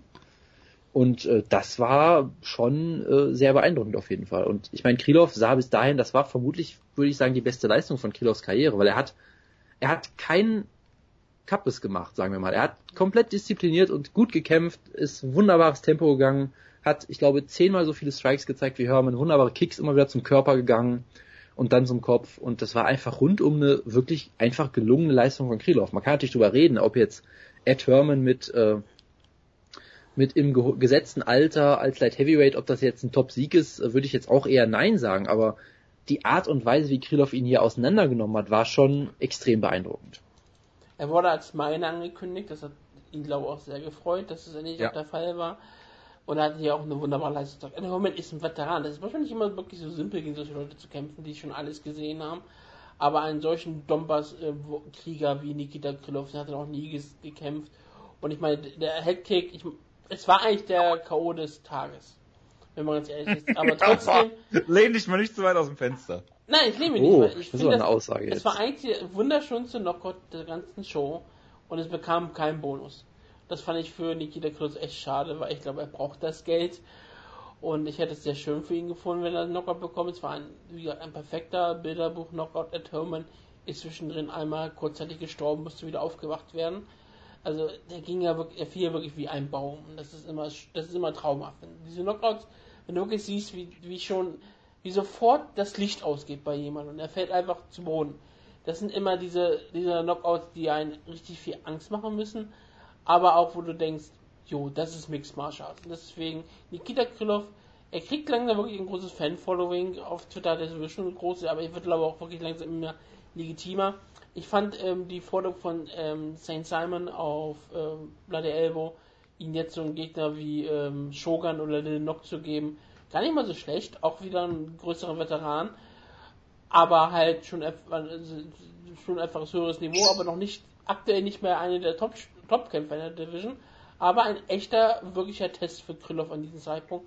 Und so würde ich jetzt ganz ehrlich, ehrlich ganz gerne sehen. Krylov gegen Little Nock, warum nicht? Könnte doch relativ unterhaltsam sein. Wenn Little Nock Lust hat zu striken. Ja, also ich meine, das Ding ist halt auch einer der besten Striker aller Zeiten. Also warum Olymp- soll's- Nein, das ist, Lu, Boxer, das ja, ist also- Louis Canier. Achso, verstehe. so, Also ich, das, das, das Ding ist halt, äh, Light Heavyweight ist halt so dünn besetzt, dass äh, er muss halt jetzt irgendwie so einen Sprung machen, glaube ich. Weil er hat jetzt irgendwie fünf Kämpfe am Stück gewonnen, meine ich, alle irgendwie gefinisht. Da muss jetzt so ein Schritt kommen und da gibt's eigentlich fast niemanden mehr. Ja, da gibt's vielleicht noch Jimmy Manua oder sowas, aber da- dann hört's auch schon wieder auf. Boah, Jimmy Manowar wäre auch geil. Es wäre für, für Cyborg wäre es ein großes Ereignis, glaube ich, ja. Oh Gott. Ja, du äh, äh, denk dran. Master FF hat immer recht. Sie ist Stipe Miocic. Ja, klar. Und Jimmy Manowar bald. Und wer auch immer recht hat, ist Nikita Krylov, der ja im Post-Interview extra nochmal Joe Rogan zu sich äh, geholt hat, um zu sagen, hey, Joe Rogan, ich möchte dir noch eine Sache sagen, du hast ein tolles T-Shirt an. Es war ein Hemd, aber ist ja auch egal, Joe Rogan hat ein tolles T-Shirt an und das fand ich auch wieder Er, hat- er hat sich doch noch verbessert, der Ach, hat er, da habe ich schon wieder weggeschaut oder, oder, oder zu laut gelacht, um es zu hören oder irgendwie Ja. sowas. äh, er hat T-Shirt äh, Shirt gesagt. Ach so, okay. Gut, nächster Kampf. Jetzt hätte ich fast äh, von der nächsten Karte was gesagt. Ja, George Masvidal hat äh, Ross Pearson äh, besiegt und es war relativ traurig. Ist ja auch eine Frage der, der das- Perspektive. Gerade dass Ross Pierce nach der zweiten Runde sagte, der Kampf ist vorbei. Ja, das meine ich ja. Dass er in die Ringecke von seinem Gegner, da sollte man ihn eigentlich für disziplinieren, finde ich. Das ist sehr unsportliches Verhalten, den Kampf selbst zu beenden in der Ringecke des Gegners. Da sollte man ihn Das nochmal darf nur markant, also bitte. Nee, das darf äh, und Anderson Silver. Ach so, okay. Ja, Und dem- äh, Der Miller. hier, äh, Paul Harris. verstehe, verstehe. Genau. Äh, ja, Masvidal hat äh, Ross Pearson besiegt, nachdem äh, Ross Pearson offensichtlich äh, ziemlich äh, gehirnerschüttert war. Und das ist natürlich nichts, was ich sehen will, vor allen Dingen, weil er vor nicht mal einem Monat schon gekämpft hat. Und äh, die UFC sich noch ein bisschen darüber lustig gemacht hat, der UFC Europe Account hat sich noch darüber lustig gemacht, ja, haha, Ross, es ist noch eine Runde. Sehr witzig. Also das war schon ziemlich äh, beängstigend eigentlich. Bellator ist. Ja, auf jeden Fall. Ja, ich möchte auch nicht viel zu dem Kampf verlieren eigentlich. Wutke, Ich halte mich an deine Regel, darüber nicht zu viel zu sagen. ich wollte eigentlich über den nächsten Kampf reden mit dir. Ja, weil- weil du bist ja- bist ja Anthony Heavyweight Hamilton. Beauftragter. Oh. Hast du den ganzen Kampf gesehen oder nur den K.O.? Das war doch der ganze Kampf, oder? Genau, deswegen frage ich dich ja. Also Anthony Hamilton hat äh, Damien Grabowski wunderbar überrollt wie ein Freight Train, ja. Es war ähm, Todd Duffy-esque, nur dass er nicht Todd Duffy war und etwas länger. Ja, Ja. ja. super. Ich habe mir gedacht, ich, ich spule mal am Anfang des Kampfes kurz vor und dann lief das Replay. Dachte ich mir auch, okay, cool. 14 Sekunden. Zweitschnellster Knockout in der Heavyweight Division. Ja, ähm, und äh, ja, Damian Grabowski hat jetzt äh, zwei Kämpfe in der UFC gehabt, gegen Derek Lewis und gegen Anthony Hamilton. Eine kombinierte Kampfzeit von 2 Minuten 31. Er ist mit 12 und 2 in die UFC gekommen, nur mit Niederlagen gegen Marcin Tibura und Cole Conrad. Ja, Spricht für ihn. sprich für ihn. Gegen Cole Conrad kann man mal verlieren. Auch gegen Ja. die anderen Kämpfer, die, gegen die er verloren hat, kann man mal verlieren. Ich glaube, er verdient noch weitere Chancen. Gegen? Chancen, Plural auch noch, mehrere. Ja. Gegen Gegner in der Division. Ach so, verstehe. De La Rosa. Was macht Broker. Broker. Und dann willst du dann äh, Hamilton gegen Adam Milstead, den Ja, warum Äh, denn nicht? Also es war eine, Mister hat schon einen Kampf des Jahres gehabt. Und deswegen hätte ich jetzt kein Problem, wenn er gegen Anthony Freight Train Hamilton antritt. Und der auch in sein Musical geht. Ich frage mich, ob ähm, das ist sowas von beschissener Anspielung. Unfassbar.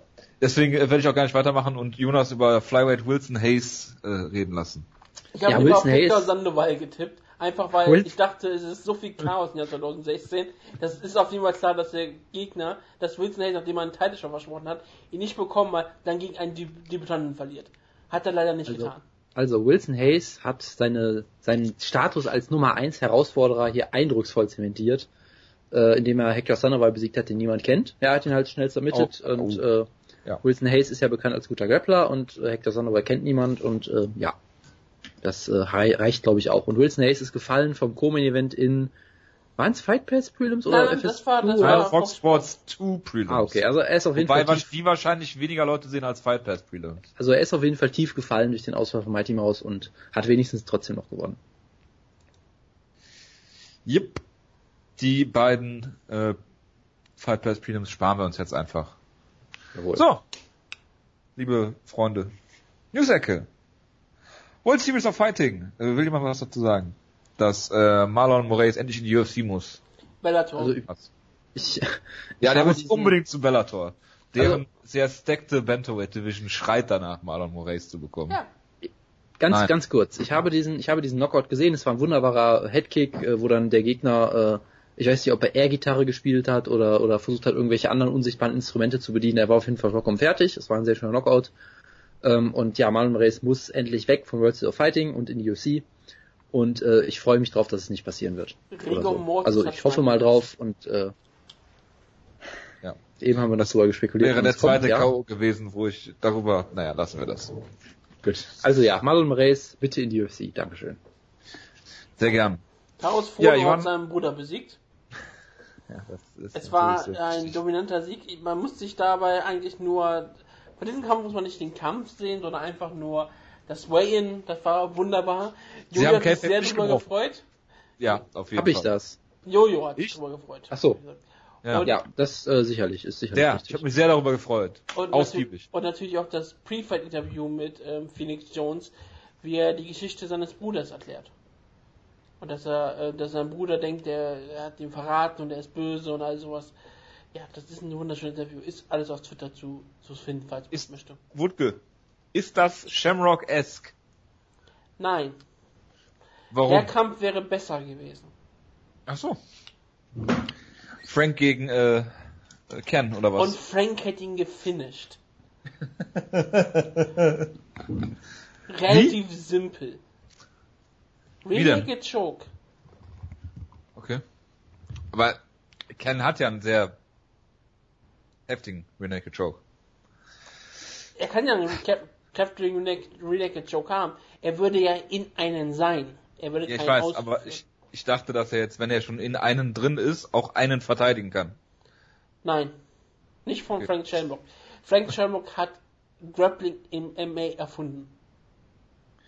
Okay, dann ähm, ein weiterer MMA Grappling Pionier ist äh, Robert Drysdale.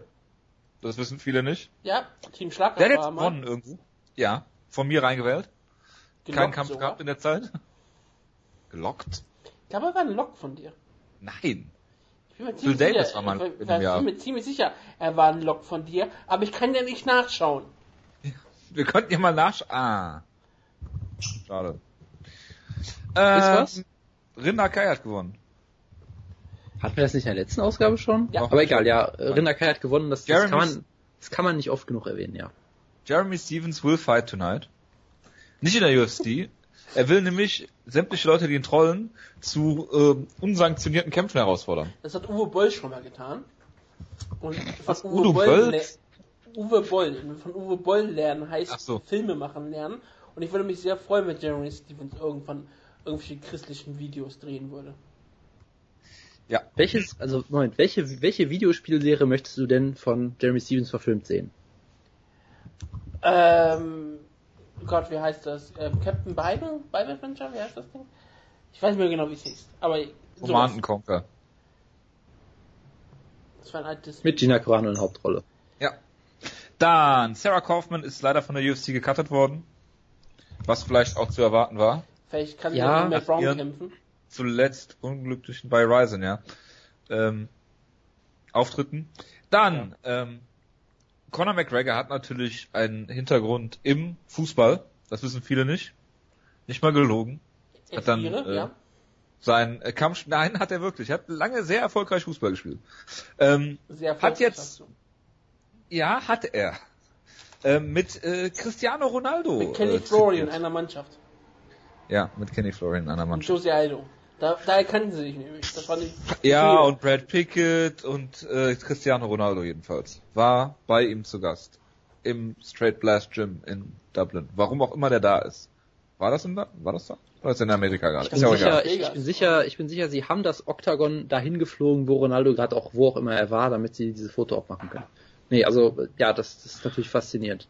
Es ist sehr lustig. Meine, meine liebste Diskussion war, glaube ich, irgendwo in den Bloody Elbow Kommentaren, wo dann Leute diskutiert haben, welche Instagram-Filter die beiden benutzt haben, weil auf einem Bild hatte Ronaldo mehr Muskeln als auf dem anderen oder irgendwie sowas. Ganz, ganz hervorragende Diskussion. Ronaldo? Frage ist, wer Und hat die dickeren Oberschenkel? Jake Ellenberger oder Cristiano Ronaldo? Oh, das, das, äh, das, äh, da muss ich mit Cristiano Ronaldo gehen. Das, das äh, halte Ja. ich für, für klar. Und Ich bin noch, mir noch auch ein sicher, Tipp. dass Cristiano Ronaldo sämtliche UFC-Kämpfer mit Bodykicks ausnocken würde. Und, und noch ein Tipp, Leute, wenn ihr mal Langeweile habt, lest bitte keine, keine Kommentare auf, also lest generell keine Kommentare. Ja, ist generell keine So, Frag mal, Schritt eins, Schritt eins, Schritt eins, ja. Generell keine Kommentare lesen. Zweitens keine Kommentare auf MMA-Seiten. Drittens keine Kommentare auf MMA-Seiten über Cristiano Ronaldo und was für ein, äh, was auch immer er ist. Okay. Gut. Gut, dass du es gesagt hast. Das wäre Ja, jetzt- ich, ich, ich Ah. weiß, das ist äh, konterintuitiv. Ich weiß, ich weiß. Aber Cristiano Ronaldo ist ein großer Kampfsport-Fan. Der ist ja Best, Best Buddy mit Badahari, deswegen. Oh, es gibt doch auch, kennt ihr diese, diese Fotoserie mit Cain Velasquez? Das ist so Das ist keine großartig. Fotoserie. Das ist keine Fotoserie. Das ist aus einem Video, wo die Okay, sich in, von mir aus auch das. Aber in wo, wo beide so, darüber unterhalten, ob sie denn verheiratet sind und Kinder haben. und so unfassbar awkward in die Gegend gucken. Äh, Das ist ja, genau. herrlich. Es Das ist, das, herrlich. also es ist Dennis Siever Niveau auf Awkwardness. Äh, glaubt ihr, dass Genau. ähm, Cristiano Ronaldo gut befreundet mit Ro äh, äh, Kadyrov wäre? Nein, ich glaube nicht, dass er es nötig hat, nach Tschetschenien zu fliegen, um sich da mit irgendwelchen äh, Warlords abzulichten. So. Ähm, Ich glaube, du kriegst, kennst Cristiano Ronaldo nicht gut genug. Äh, welche, bitte? Ja, was? Welche Ecke kommt jetzt, Wutke? Ähm, ich habe keine Ahnung. Ich vermute die Reisenecke vielleicht einfach mal so. Genau. Die Deutschland wird Reise- repräsentiert von Wutkes Lieblingsdeutschem Kommentator äh, Andreas Big Daddy Kariotakis. Ja, Kariotakis. Ich, wär, ich fände es sehr schön, wenn, wenn du noch versuchst, ihn zu interviewen und ihn die ganze Zeit so nennst. Aber mal zu gucken, ob er dich, ob er dich auch mal korrigiert. Ich bin dafür, dass das du das ihn mal so Interview, wo interviewst. ich sitzen gelassen werde. Äh, ich bin dafür, dass Woodke ihn so interviewt, weil er kann ihn, glaube ich, gar nicht richtig nennen. Das wäre das Tolle daran. Ähm, Kariotakis. ich möchte, dass du im Interview so sitzt und dann nachdenkst, wie du den Namen aus.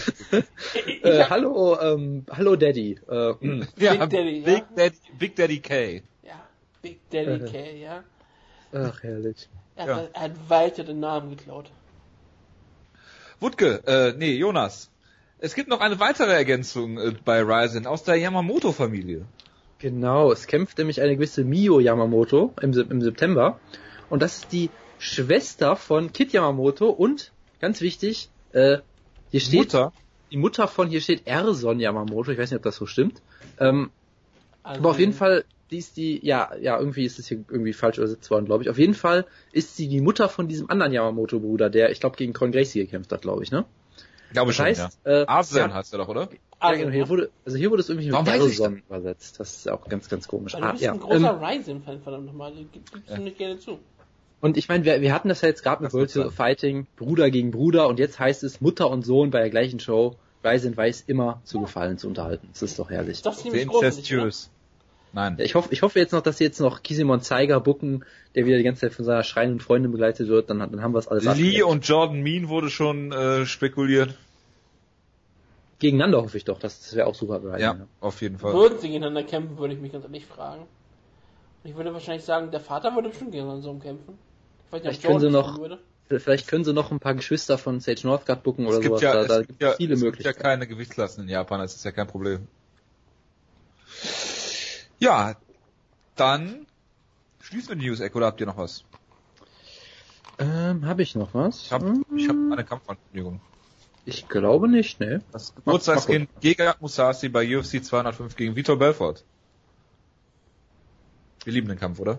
Das ist eine großartige Ansetzung auf jeden Fall, ja. Wir warten mal, ob er stattfindet, aber ich freue mich auf jeden Fall drauf. Es ist in Manchester, vermutlich. Also in Las Vegas. Also dann nicht. Ja.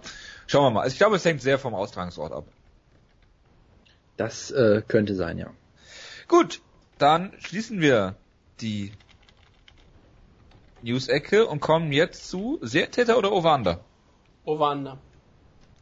Jonas, du Du hast Over-Under-Fragen vorbereitet. Ich habe natürlich Over-Under-Fragen lange im Vorfeld und nicht etwa erst im Vorgespräch vorbereitet. Ähm, dementsprechend sind die auch sehr gut durchdacht diesmal. Ähm, ja. Genau, ja, so ähm, dann Titelwechsel letzten Monat. Genau, genau. Ähm, fangen wir doch mal an mit, nee, machen wir die erste nach hinten. Fangen wir doch mal an mit äh, der Fox-Card, die es demnächst gibt, mit Maya gegen Condit im Main Event. Ähm, da habe ich für mich eine ganz einfache Frage. Anzahl von Takedowns von Damien Maya, wieder nach Fight Matching natürlich, over under 2,5. Also angesichts der Tatsache, dass ich glaube, wenn ich mal anfangen darf, dass Damien Meyer eigentlich pro Runde wahrscheinlich einen Takedown braucht. Das ist der Gedanke dahinter, ja. Ähm, ist natürlich schwierig, weil es wird ein Fünf-Runden-Kampf und Daniel Meyer ist dafür bekannt, hinten raus zu faden. Carlos Condit ist bekannt für seine aktive Guard. Also würde mich nicht wundern, wenn er vielleicht einen Scramble kreieren kann und aufstehen kann. Das wird er vermutlich nicht jedes Mal nach einem Takedown machen können. Ähm, weil Daniel Meyer ja auch dafür bekannt ist, nicht so wirklich viel zu riskieren am Boden. Ähm, also für eine bessere Position würde er niemals den Boden äh, dann halt komplett aufgeben. Also wird dann eher in der Halfguard oder Guard bleiben, anstatt irgendwie in die Side Control zu gehen. Ähm, wenn du mich so fragst, wie war das Over-Under? Äh, 2,5. Also angenommen, er nimmt in den ersten beiden Runden jeweils einmal zu Boden und wird in der dritten Runde ausgenockt, wäre es ein Under. Genau. Ich sage, ist natürlich schwierig, weil Damien Meyer ja auch immer diese Clinch-Takedowns holt und dafür müsste erstmal Carlos Condit drankommen.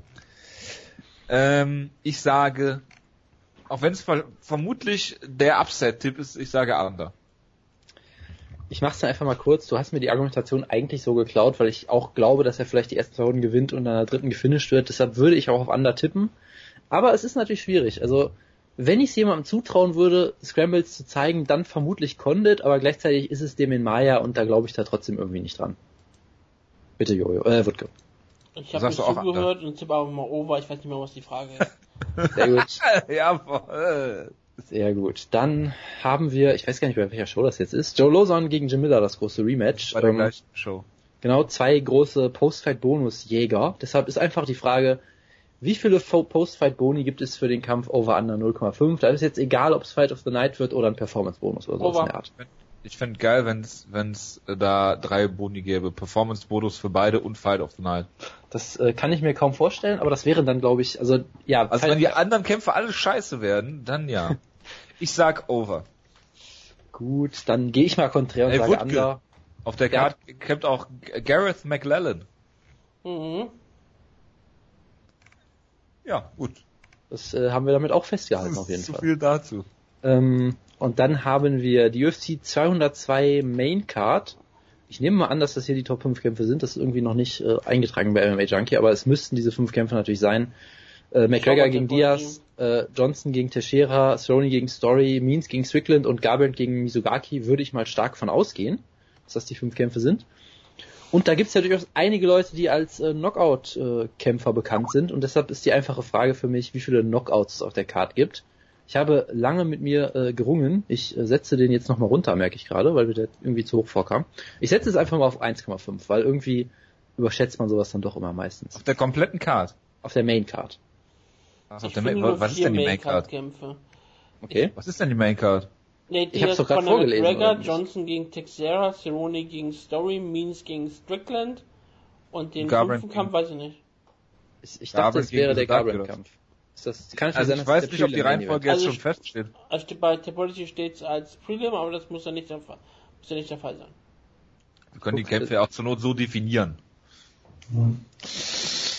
Das Also, bei ich Nate- gerade einfach mal bei, bei UFC.com.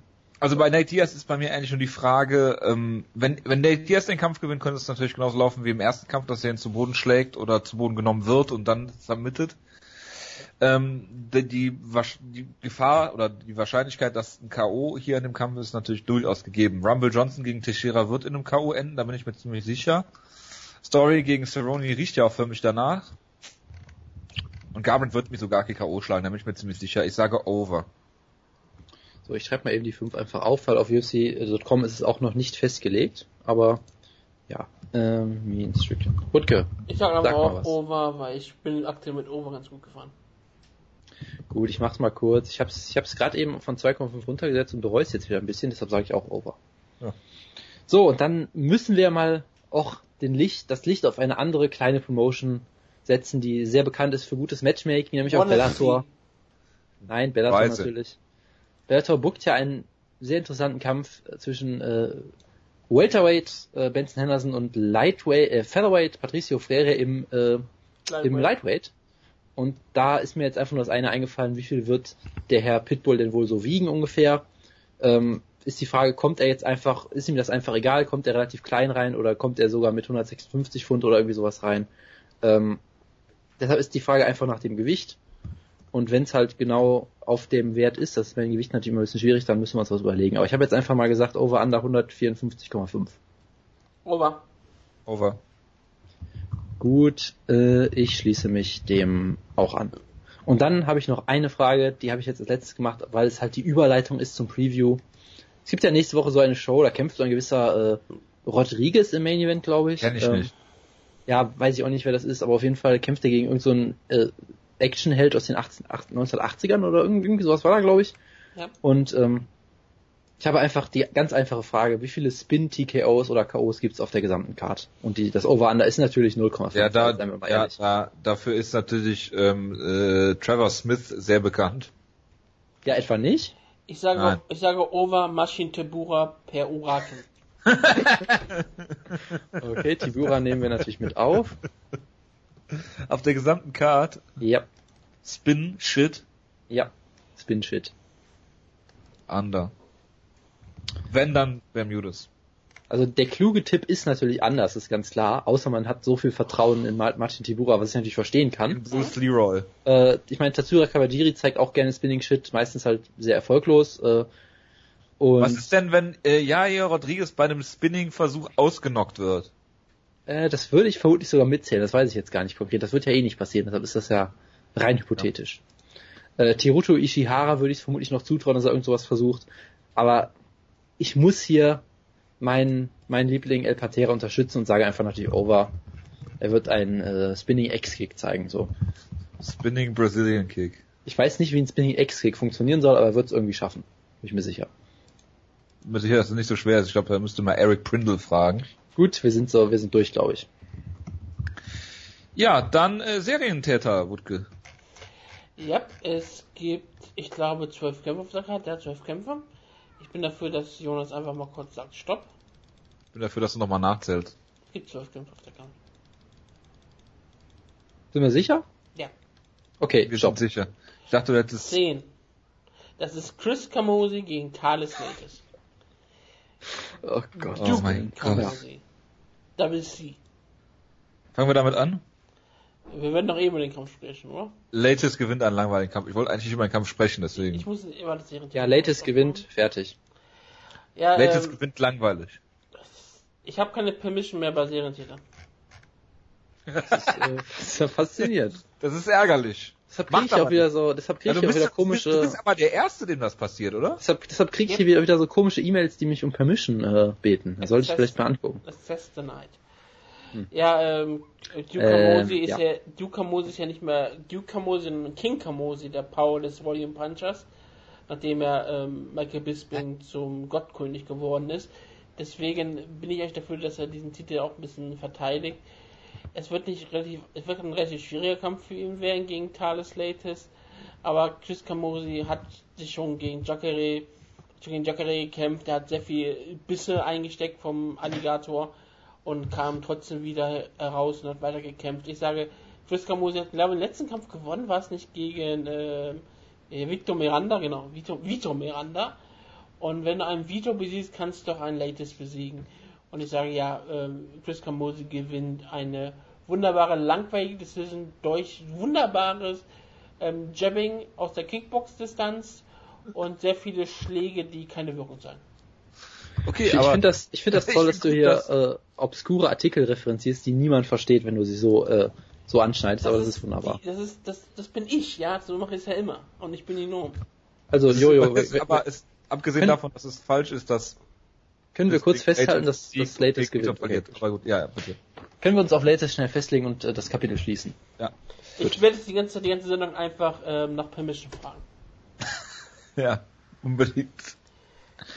Jonas, Serientäter 2016, Request for Access. Hm. Darum geht's jetzt nicht. Ja, hier, Rodriguez, ja, ihr, Rodriguez gegen Alex Caceres. Das ist doch ein Kampf, über den wir ausgiebig leider sprechen. Ja, ihr so. Bumbaye. Jonas? Ja, ist Verzeihung, ich bin gerade sehr abgelenkt von irgendwelchen ich merk schon. geschichten Ja, es ist ein, ein traumhafter Kampf eigentlich. Irgendwie halt auch ein merkwürdiger Kampf, aber gut. Es, es ich finde halt, es soll, glaube ich, ein, es soll ein Showcase-Fight werden für Jaja Rodriguez, oder nicht? Warum bist du Jordan Jet? Äh, lass mir das, egal. Äh, du bringst mich ich aus. Ich einen Namen. Ich will doch nicht mit meinem Originalnamen nach Google gehen. Bist Anonyme Klarnamen. Ja. Dann machst du wenigstens wie, wie, wie ich und nenn dich Hans Meier oder Ja, ich heiße Hans Meier. Meine E-Mail-Adresse ist Ben Rothwell. Moment, wir haben uns beide Hans Meier genannt? Das ist ja ekelhaft. Ich weiß nicht, ob ich Hans Meier bin. Ich heiße irgendwie ihr seid, ihr seid ekelhaft, so. Also, ja. Jair Rodriguez gegen Alex Caceres. Genau. Also, also ich finde das natürlich sehr schön, dass sie Rodriguez groß pushen. Auf der einen Seite, indem sie ihn in den Main Event stellen, auf der anderen Seite lassen, halten sie ihn halt noch von den Top 10, Top 15 Leuten erstmal weg ähm, und geben ihm einen Kampf, der eigentlich unterhaltsam sein sollte, weil es, weil es gegen jemanden ist mit Leroy, der ihm eigentlich genau in den Ziel spielen sollte. Und das ist, finde ich, eine wunderbare Entscheidung. Ich meine, er hat ja jetzt auch erst in Anführungszeichen vier UFC-Siege sind glaube ich, und ist erst 24, also muss man da, man hat Zeit mit ihm, ja. Ich meine, ähm, im Hype-Video hat er ja selbst gesagt, er braucht nur, er, er, dass er nach einem Sieg über Alexis Harris einen Title-Shot kriegen würde. Da glaube ich jetzt eher nicht so dran. Ähm, muss man vorsichtig Was? sagen. Ja, ich, ich weiß, also ich glaube nicht, dass Jair Rodriguez dann gegen Conor McGregor kämpft, wenn er Bruce Leroy besiegt hat. Also Frankie Edgar hat ja bekanntlicherweise einen Title-Shot nach einem Sieg gegen Matt Veach bekommen. Ja, und das war auch absolut verdient. Aber nur deswegen hat er den Title-Shot ja auch bekommen. Muss das jetzt sein? Und Mike Pyle wurde ja. von Andrei Lovski umgebracht.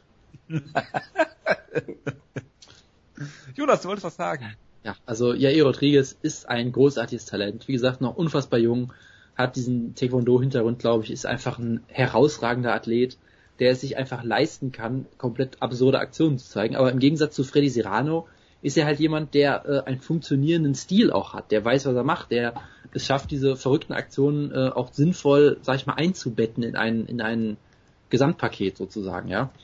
Und äh, das hat er bisher, wie gesagt, mit immer, größerem Erfolg gemacht. Ich meine, er wird ja auch gefühlt immer besser, weil äh, dieser traumhafte Knockout, der Knockout des Jahres jetzt äh, zuletzt gegen André Fili, war natürlich die Krönung davon bisher. Und ähm, er kann durchaus auch gut ringen, ja, er ist ein gefährlicher Grappler, natürlich ein äh, bisschen Toko-esk in dem Sinne, dass er natürlich sehr, sehr auf Finishes ausgelegt ist. Jawohl, die nächste ähm, Toko-Referenz. Aber äh, wie auch immer, da ist er natürlich sehr spektakulär und es kann natürlich sein, dass er bald auf jemanden trifft, wo es einfach nicht mehr funktioniert, ja, wo er einfach in Jab reinrennt und dann nicht weiß, was er machen soll, irgendwie sowas in der Art. Ja, es kann natürlich passieren, dass er irgendwann einfach merkt, dass er fast schon zu unorthodox ist und dass es gegen ein gewisses Level von Gegnern halt klappt, aber auf dem hohen Level vielleicht nicht mehr. Das kann durchaus alles sein. Ich glaube halt nicht, dass das gegen Bruce Jonas, Leroy der Fall wird. Kurze ja. Zwischenfrage. Was, der, was, wen findest du den, die härtere Herausforderung für ihn? Tachi Fili oder äh, Alex Caceres? Äh, ich würde vermutlich sogar André Fili sagen, aber Fili ist, ist, das Ding ist, Fili ist halt so eine Wundertüte, den kann man auch so ganz schlecht einschätzen, deshalb äh, weiß ich es ehrlich gesagt wirklich nicht. Es ist ungefähr so auf einem Level, würde ich eigentlich sogar sagen. Weil ich halt auch gleichzeitig, ich kann Bruce Leroy auch nicht gut einschätzen. Ja, der wird, der wird brutal ausgelockt mal, verliert dann einen schlechten Kampf gegen Kanahara, hat jetzt aber gegen Cole Miller, sah er wirklich großartig aus, was vielleicht auch daran lag, dass Cole Miller relativ schlecht aussah. Also es ist halt auch schwierig einzuschätzen, ja. Aber wirklich, ich meine, in diesem letzten Kampf von Leroy sah er wirklich richtig gut aus, hat mit Cole Miller komplett den Boden aufgewischt und auch, sag ich mal, in einer in einer fast schon Jair Rodriguez mäßigen Art und Weise halt auch wieder mit dieser unfassbar unorthodoxen Aktion, teilweise ja Superman Punches into Takedowns und Slams und weiß ich nicht was und das war schon wirklich sehr beeindruckend, was er da gezeigt hat, zumindest für die ersten beiden Runden war es, glaube ich.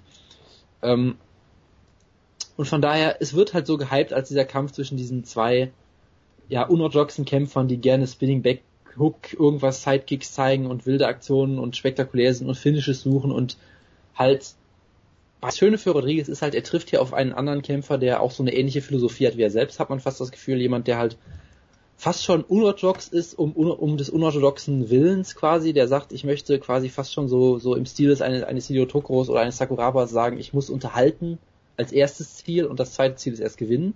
Ja, äh, es wirkt manchmal so ein bisschen, das hat bei Caceres ja durch die, im Laufe der Karriere auch zu, sagen wir mal, durchwachsenen Ergebnissen geführt, ja.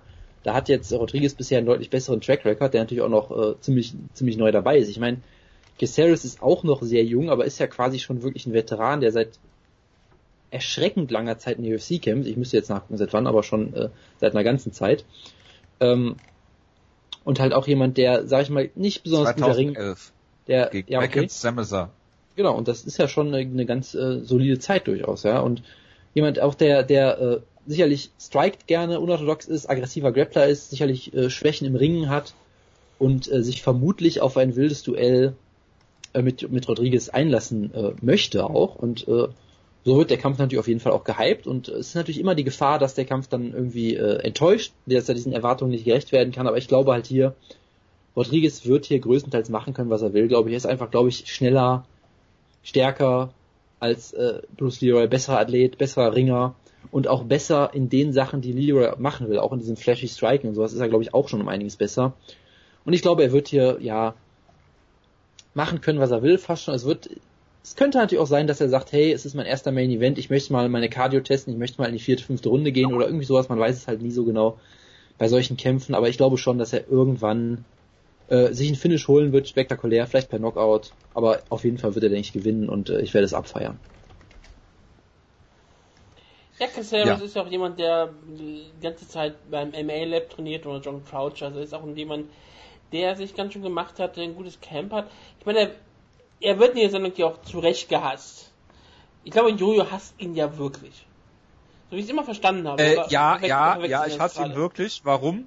Weil ich ähm, damit Jonas Halbkämpfer zu hassen immer gut gefahren bin bisher. Bruce Lee ist ein Hypekämpfer von Jonas? Ach so, nein, ja, ja. Jojo hat gerade nicht Nee, zugehört. nee, glaub nee. Entschuldigung, weil ich hatte immer das Gefühl gehabt, dass du Alex Caceres wirklich nicht magst. Also nicht, nicht nur so in der Sendung, wie mal Ich hab- offiziell magst du ihn nicht, bla bla, sondern manchmal so, auch im Gruppenchat schreibst du, hast du manchmal was über Bruce Lee oder so geschrieben, dass ich wirklich dachte, okay, du hasst diesen? Kerl. Das war 2011, als er bei TAF war, Ja. glaube ich. Hass ist, geht nicht einfach so schnell weg. Frag mal Nee, jetzt mal nee. Bosa. das, den habe ich nie gehasst. Und ich mag Du ihn. nicht. Ich Ja, bin vergebenswert. Also ich bin wie Jesus. vergebenswert. Ja, Ja. ich vergebe gerne sehr viel Ich Wert. vergebe, ich vergebe dir. Ja, Gut, Äh, Du bist echt vergebenswert. ich vergebe. Das ist ein schönes, schönes Wort. Schönes, schönes Wie-Wort. Ja, Adjektiv. Macht Ich aber weiß, nicht. ich von dem Wie-Wort. Mal weiter.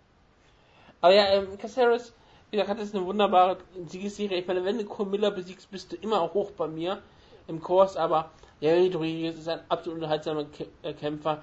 Daniel Hooker besiegt die Nummer 1 aus Neuseeland. Das ist immer noch einer der größten Siege. Er zeigt Enzui Giris, er zeigt wunderbares Striking. Jonas ähm, hypt ihn und das auch völlig zu Recht. Ich mag ihn auch total gerne. Für jemanden, der aus Tough Latin America kommt, ist er wirklich ein unterhaltsamer, guter Kämpfer, den ich gerne sehen möchte. Und klar, meine, sein UFC, ähm, die, eine seiner frühen UFC-Kämpfe, ich glaube, sein Debüt richtig in der richtigen UFC. Ich glaube, das andere war ein Tough-Finale. Ich meine, gegen Charles Rosa, gerade mit der Split Decision, aber ein toller Kampf. Ist ja auch egal. Er ist auf jeden Fall ziemlich unterhaltsam.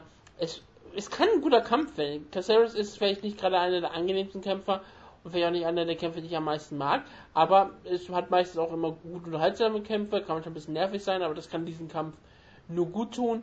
Ich würde mal sagen, Rodriguez gewinnt hier den Kampf. Es wird eine Decision sein. Fünf Runden geht dieser Kampf hier. Und ich sage, Rodriguez gewinnt ihn und es wird gut. Es, Jonas wird danach sagen, es ist ein Kampf des Jahres. natürlich. Obwohl er nicht fünf Runden geht. Er geht auf fünf Runden. Ach, geht fünf Runden. Das ist Main Event. Ja, aber egal. Ich denke auch, dass Jair Rodriguez hier Alex Caceres ähm, besiegen wird. Ich denke auch, wie Jonas, dass Touchy-Feely eigentlich die größere Herausforderung sein sollte. Und den hat er schon ziemlich abgefrühstückt. Ähm, sein Stil ist natürlich spektakulär, da Jonas ihn hypt, muss ich ihn jetzt leider unter den Bus werfen. Also nicht jetzt, sondern wenn er halt gegen Darren Elkins gestellt wird, ähm, der seinen Hype, genauso wie den von Godofredo Pepe, einfach begraben wird. Unter sich. Nach einem Double Tag. hauen. Ja. Aber dann kann es ja sein, ja, hier Rodriguez gegen äh, Darren Elkins wäre natürlich in, insofern interessant, als dass man gucken könnte, ob Jair Rodriguez es schafft, ähm, mit Darren Elkins einen äh, Fight of the Night zu worken. Godofredo Pepe war ja schon nah dran.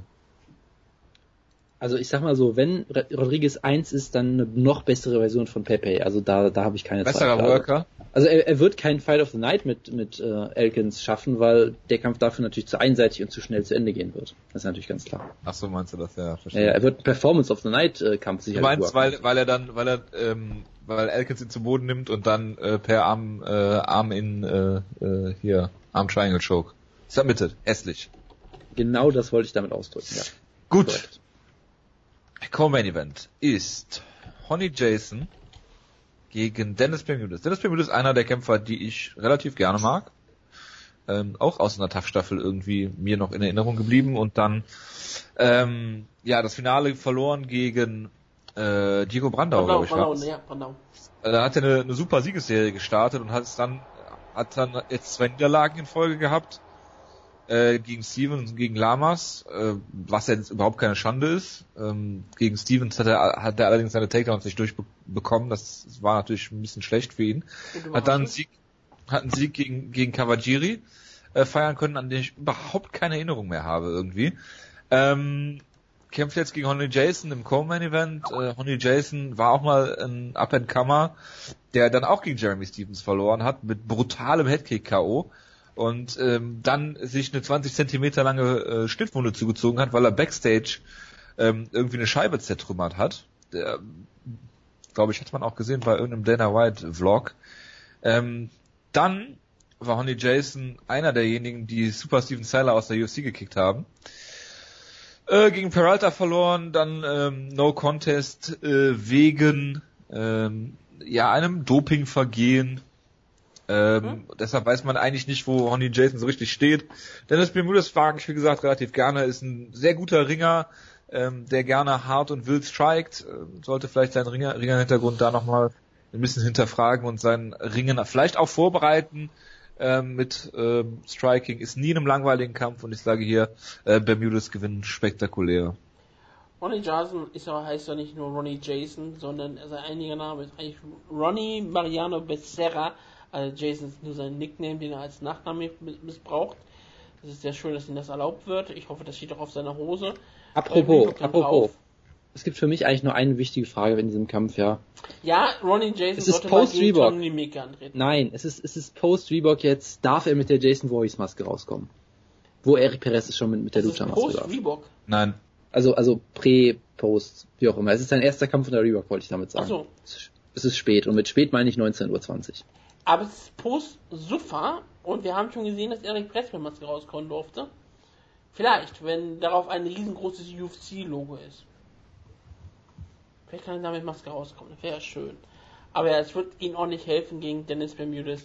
Bermudez ist wieder auf den aufsteigenden Ast. Er sollte eigentlich ja auch mal gegen Maximo Blanco antreten. Anfang des Jahres ist daraus ist ja nichts geworden, weil er sich eine Staph-Infekt zugefügt hat. Dann hat er halt Kawajiri besiegt und es wird auch mit Ronnie Yasin den Boden aufwischen. Ich sag, Bermudez knockt ihn aus in der ersten Runde. Hervorragend. Ja, äh, also, es ist ein durchaus netter Kampf irgendwie. Ähm, äh, bei Bermudez weiß man halt echt nicht, wohin der Weg irgendwie führt, weil er war halt lange Zeit wurde er gehypt von manchen Leuten, ich glaube, Jürgen gehörte durchaus mal dazu, als derjenige, der ein einen, einen Title Shot kriegen sollte, der vielleicht. Ja, äh, so weit würde ich jetzt nicht gehen also ich sag mal so, es gab halt die Leute, weil er irgendwie 80er am Stück hatte oder so. Und Jojo gehört ne? dazu, genauso wie ich.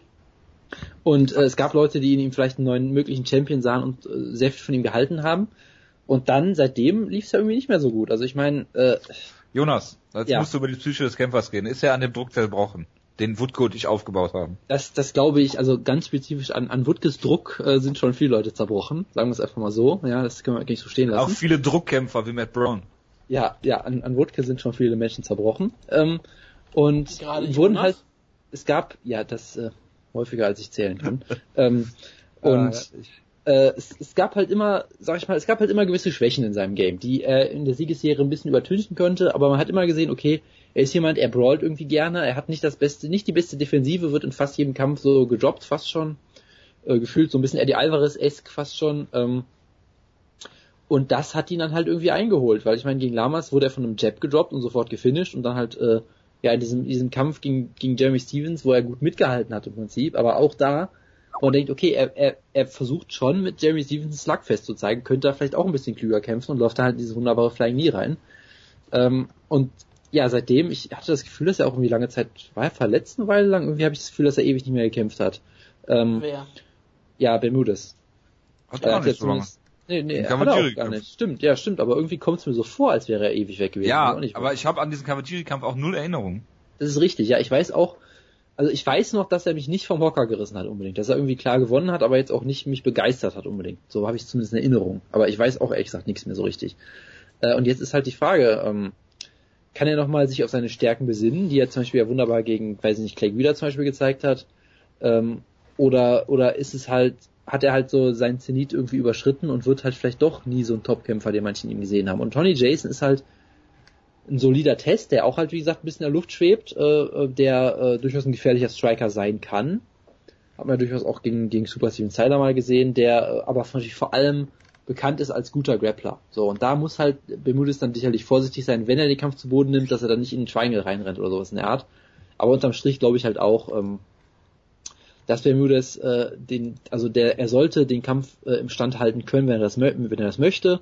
Und ich glaube, im Stand sollte er schon der etwas bessere Striker sein und da letzten Endes gewinnen können, wenn er halt, wenn er halt, was bei ihm oft eine große Frage ist, wenn er auf seiner Defensive auch wirklich aufpasst und sich nicht in, in äh, Slugfests rein, äh, äh, rein äh, leiten lässt und ähnliches. Aber unterm Strich sollte es eigentlich, sehe ich ihn doch als deutlichen Favoriten hier und ich tippe auch, dass er gewinnt, aber ich tippe vielleicht mal auf Decision. Ich, ich bin mir nicht ganz sicher, wie der Kampf aus, ausgeht, aber ich denke, Bermudez wird schon gewinnen. Gut, äh, über Latest gegen Kamosi haben wir zum Glück schon gesprochen. Double C.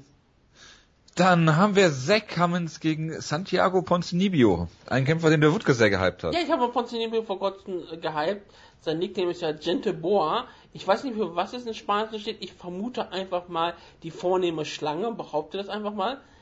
Ich könnte auch nachgucken, aber ich habe keine Lust. Das klingt viel, viel lustiger, was ich gesagt habe. Ja, er ist ein, eigentlich ein ziemlich unterhaltsamer Kämpfer. Er ist ein guter Scrapper. Ähm, ist jemand, der sehr gute Kämpfe führte gegen Stahl und gegen Koppigier, hat er beide relativ fix ausgenockt in der ersten Runde. Hat sich auch ein wunderbares Duell mit Lorenz Lachen geliefert, wo er, wo er am Ende ausgenockt wurde. Aber ich meine, er verspricht unterhaltsame Kämpfe. Deswegen hoffe ich, dass er auch aus der Cummings einen guten Kampf rausholt. Ich habe ihn schon, Ponzinibbio habe ich schon gesagt, ist ein Kämpfer, den ich durchaus plane, wenn er so weitermacht, in die All Violence Division einzuführen. Und das kann er mal beweisen mit jemandem wie Zach Cummins, der ähm, durchaus ein guter Test für ihn ist, aber ich sage, ich würde auch auf Ponzinibbio tippen. Jonas. Ja, es ist auf jeden Fall, äh, ich sag mal, ein solider Kampf. Ist jetzt nichts, was man jetzt denkt, oh, großartig, aber es ist, es ist halt Welterweight. So, da kannst du auch solche Kämpfe haben, die jetzt auf den ersten Blick vielleicht jetzt nicht so gigantisch klingen, aber wenn man so nachdenkt, hey, das ist eigentlich ein ziemlich guter Kampf. Ja, ich meine, Ponzinibbio, wie gesagt, hat den, den ewigen Cord McGee ausgenockt. Das ist schon sehr beeindruckend und äh, generell äh, eigentlich ein ziemlich guter Kämpfer. So, er fällt sich schon seit einer ganzen Weile in der UFC, äh, guter Striker. Ähm, und Zach Cummins ist so jemand, der ist, er ist nicht unterhaltsam, glaube ich. Das kann man durchaus so festhalten für in den meisten Fällen, ja. Nee. Aber er ist jemand, äh, er ist, er hat diesen Ringer-Hintergrund, ist ziemlich groß und kräftig und kann damit halt auch schon vielen Leuten gefährlich werden. Ich hatte, ich weiß noch, dass äh, ich so ein bisschen an, an dem Kampf gegen Gunnar Nelson irgendwie so ein bisschen verzweifelt bin, an, ich glaube aber irgendwie mehr an Nelson als an, an, an Cummings, was irgendwie so ein ganz komischer Kampf war, ähm, wo er irgendwie aber auch durchaus gute Akzente zeigen konnte, äh, teilweise. Ähm, natürlich muss man sagen, er wurde von Tim Kennedy mit einem North-South-Choke besiegt, das ist dann schon irgendwie, ja, okay. Ah, oh, oh, jetzt fällt mir ein, ich muss noch eine Sache erwähnen, die Freddy Serrano gemacht hat, Ja. habe ich jetzt ganz vergessen. Freddy Serrano Ja, hatte ihn in äh, North-South-Position und hat dann wiederholt äh, seinem Gegner seine Hüfte ins Gesicht geschlagen einfach und wurde dann vom Referee gewarnt, weil das ja ein, ein Knee-Strike wäre. Das war auch großartig. Nur, für, nur zur Vollständigkeit halber. Glückwunsch. Ja, danke. Also Zach Cummins äh, ist halt ein Grinder vor allem und kämpft hier vor allem gegen ja einen ziemlich guten Striker und das, das verspricht durchaus eine gute Ansetzung zu werden. Ich würde ähm, spontan wohl auch auf Ponzinibbio tippen, aber das ist äh, eine schwierige Ansetzung, muss ich sagen. Also es ist irgendwie so ein bisschen wie so ein, wie so ein äh, Coinflip für mich. Gut, ich sag Ponzinibbio gewinnt, weil Cummins nicht wirklich gut ist und Ponzinibbio vielleicht etwas besser. Ähm, Ganz kurz, Smith, ganz kurz. Wir haben eine, eine Nachricht bekommen von Ja, ich Wisdom. wollte sie gerade machen, aber dann kam sofort Was? eine Nachricht, dass jemand Adobe Flash Player out of. Ist- ich kann mir die was? nachher nicht mehr anschauen, obwohl ich gerade auf der Webseite war. Verdammt Also. nochmal. Scheiß Squared Circus. Freund der Show, Grissom, schöne Grüße an Jacob Wilken, hat uns gerade angeschrieben mit der Frage, ob das was für die News-Ecke wäre. Ja. Es gibt nämlich einen von, von der sicherlich äh, sehr MMA-lastigen Seite Squared Cycle Sirens. Gibt's, da geht es äh, um äh, weibliches Wrestling. Das äh, könnte man so denken, ja. Dass äh, die deutsche Independent-Wrestlerin Alpha Female ihr MMA-Debüt am 15. Oktober feiern wird. Ja? Jessie Gabbard.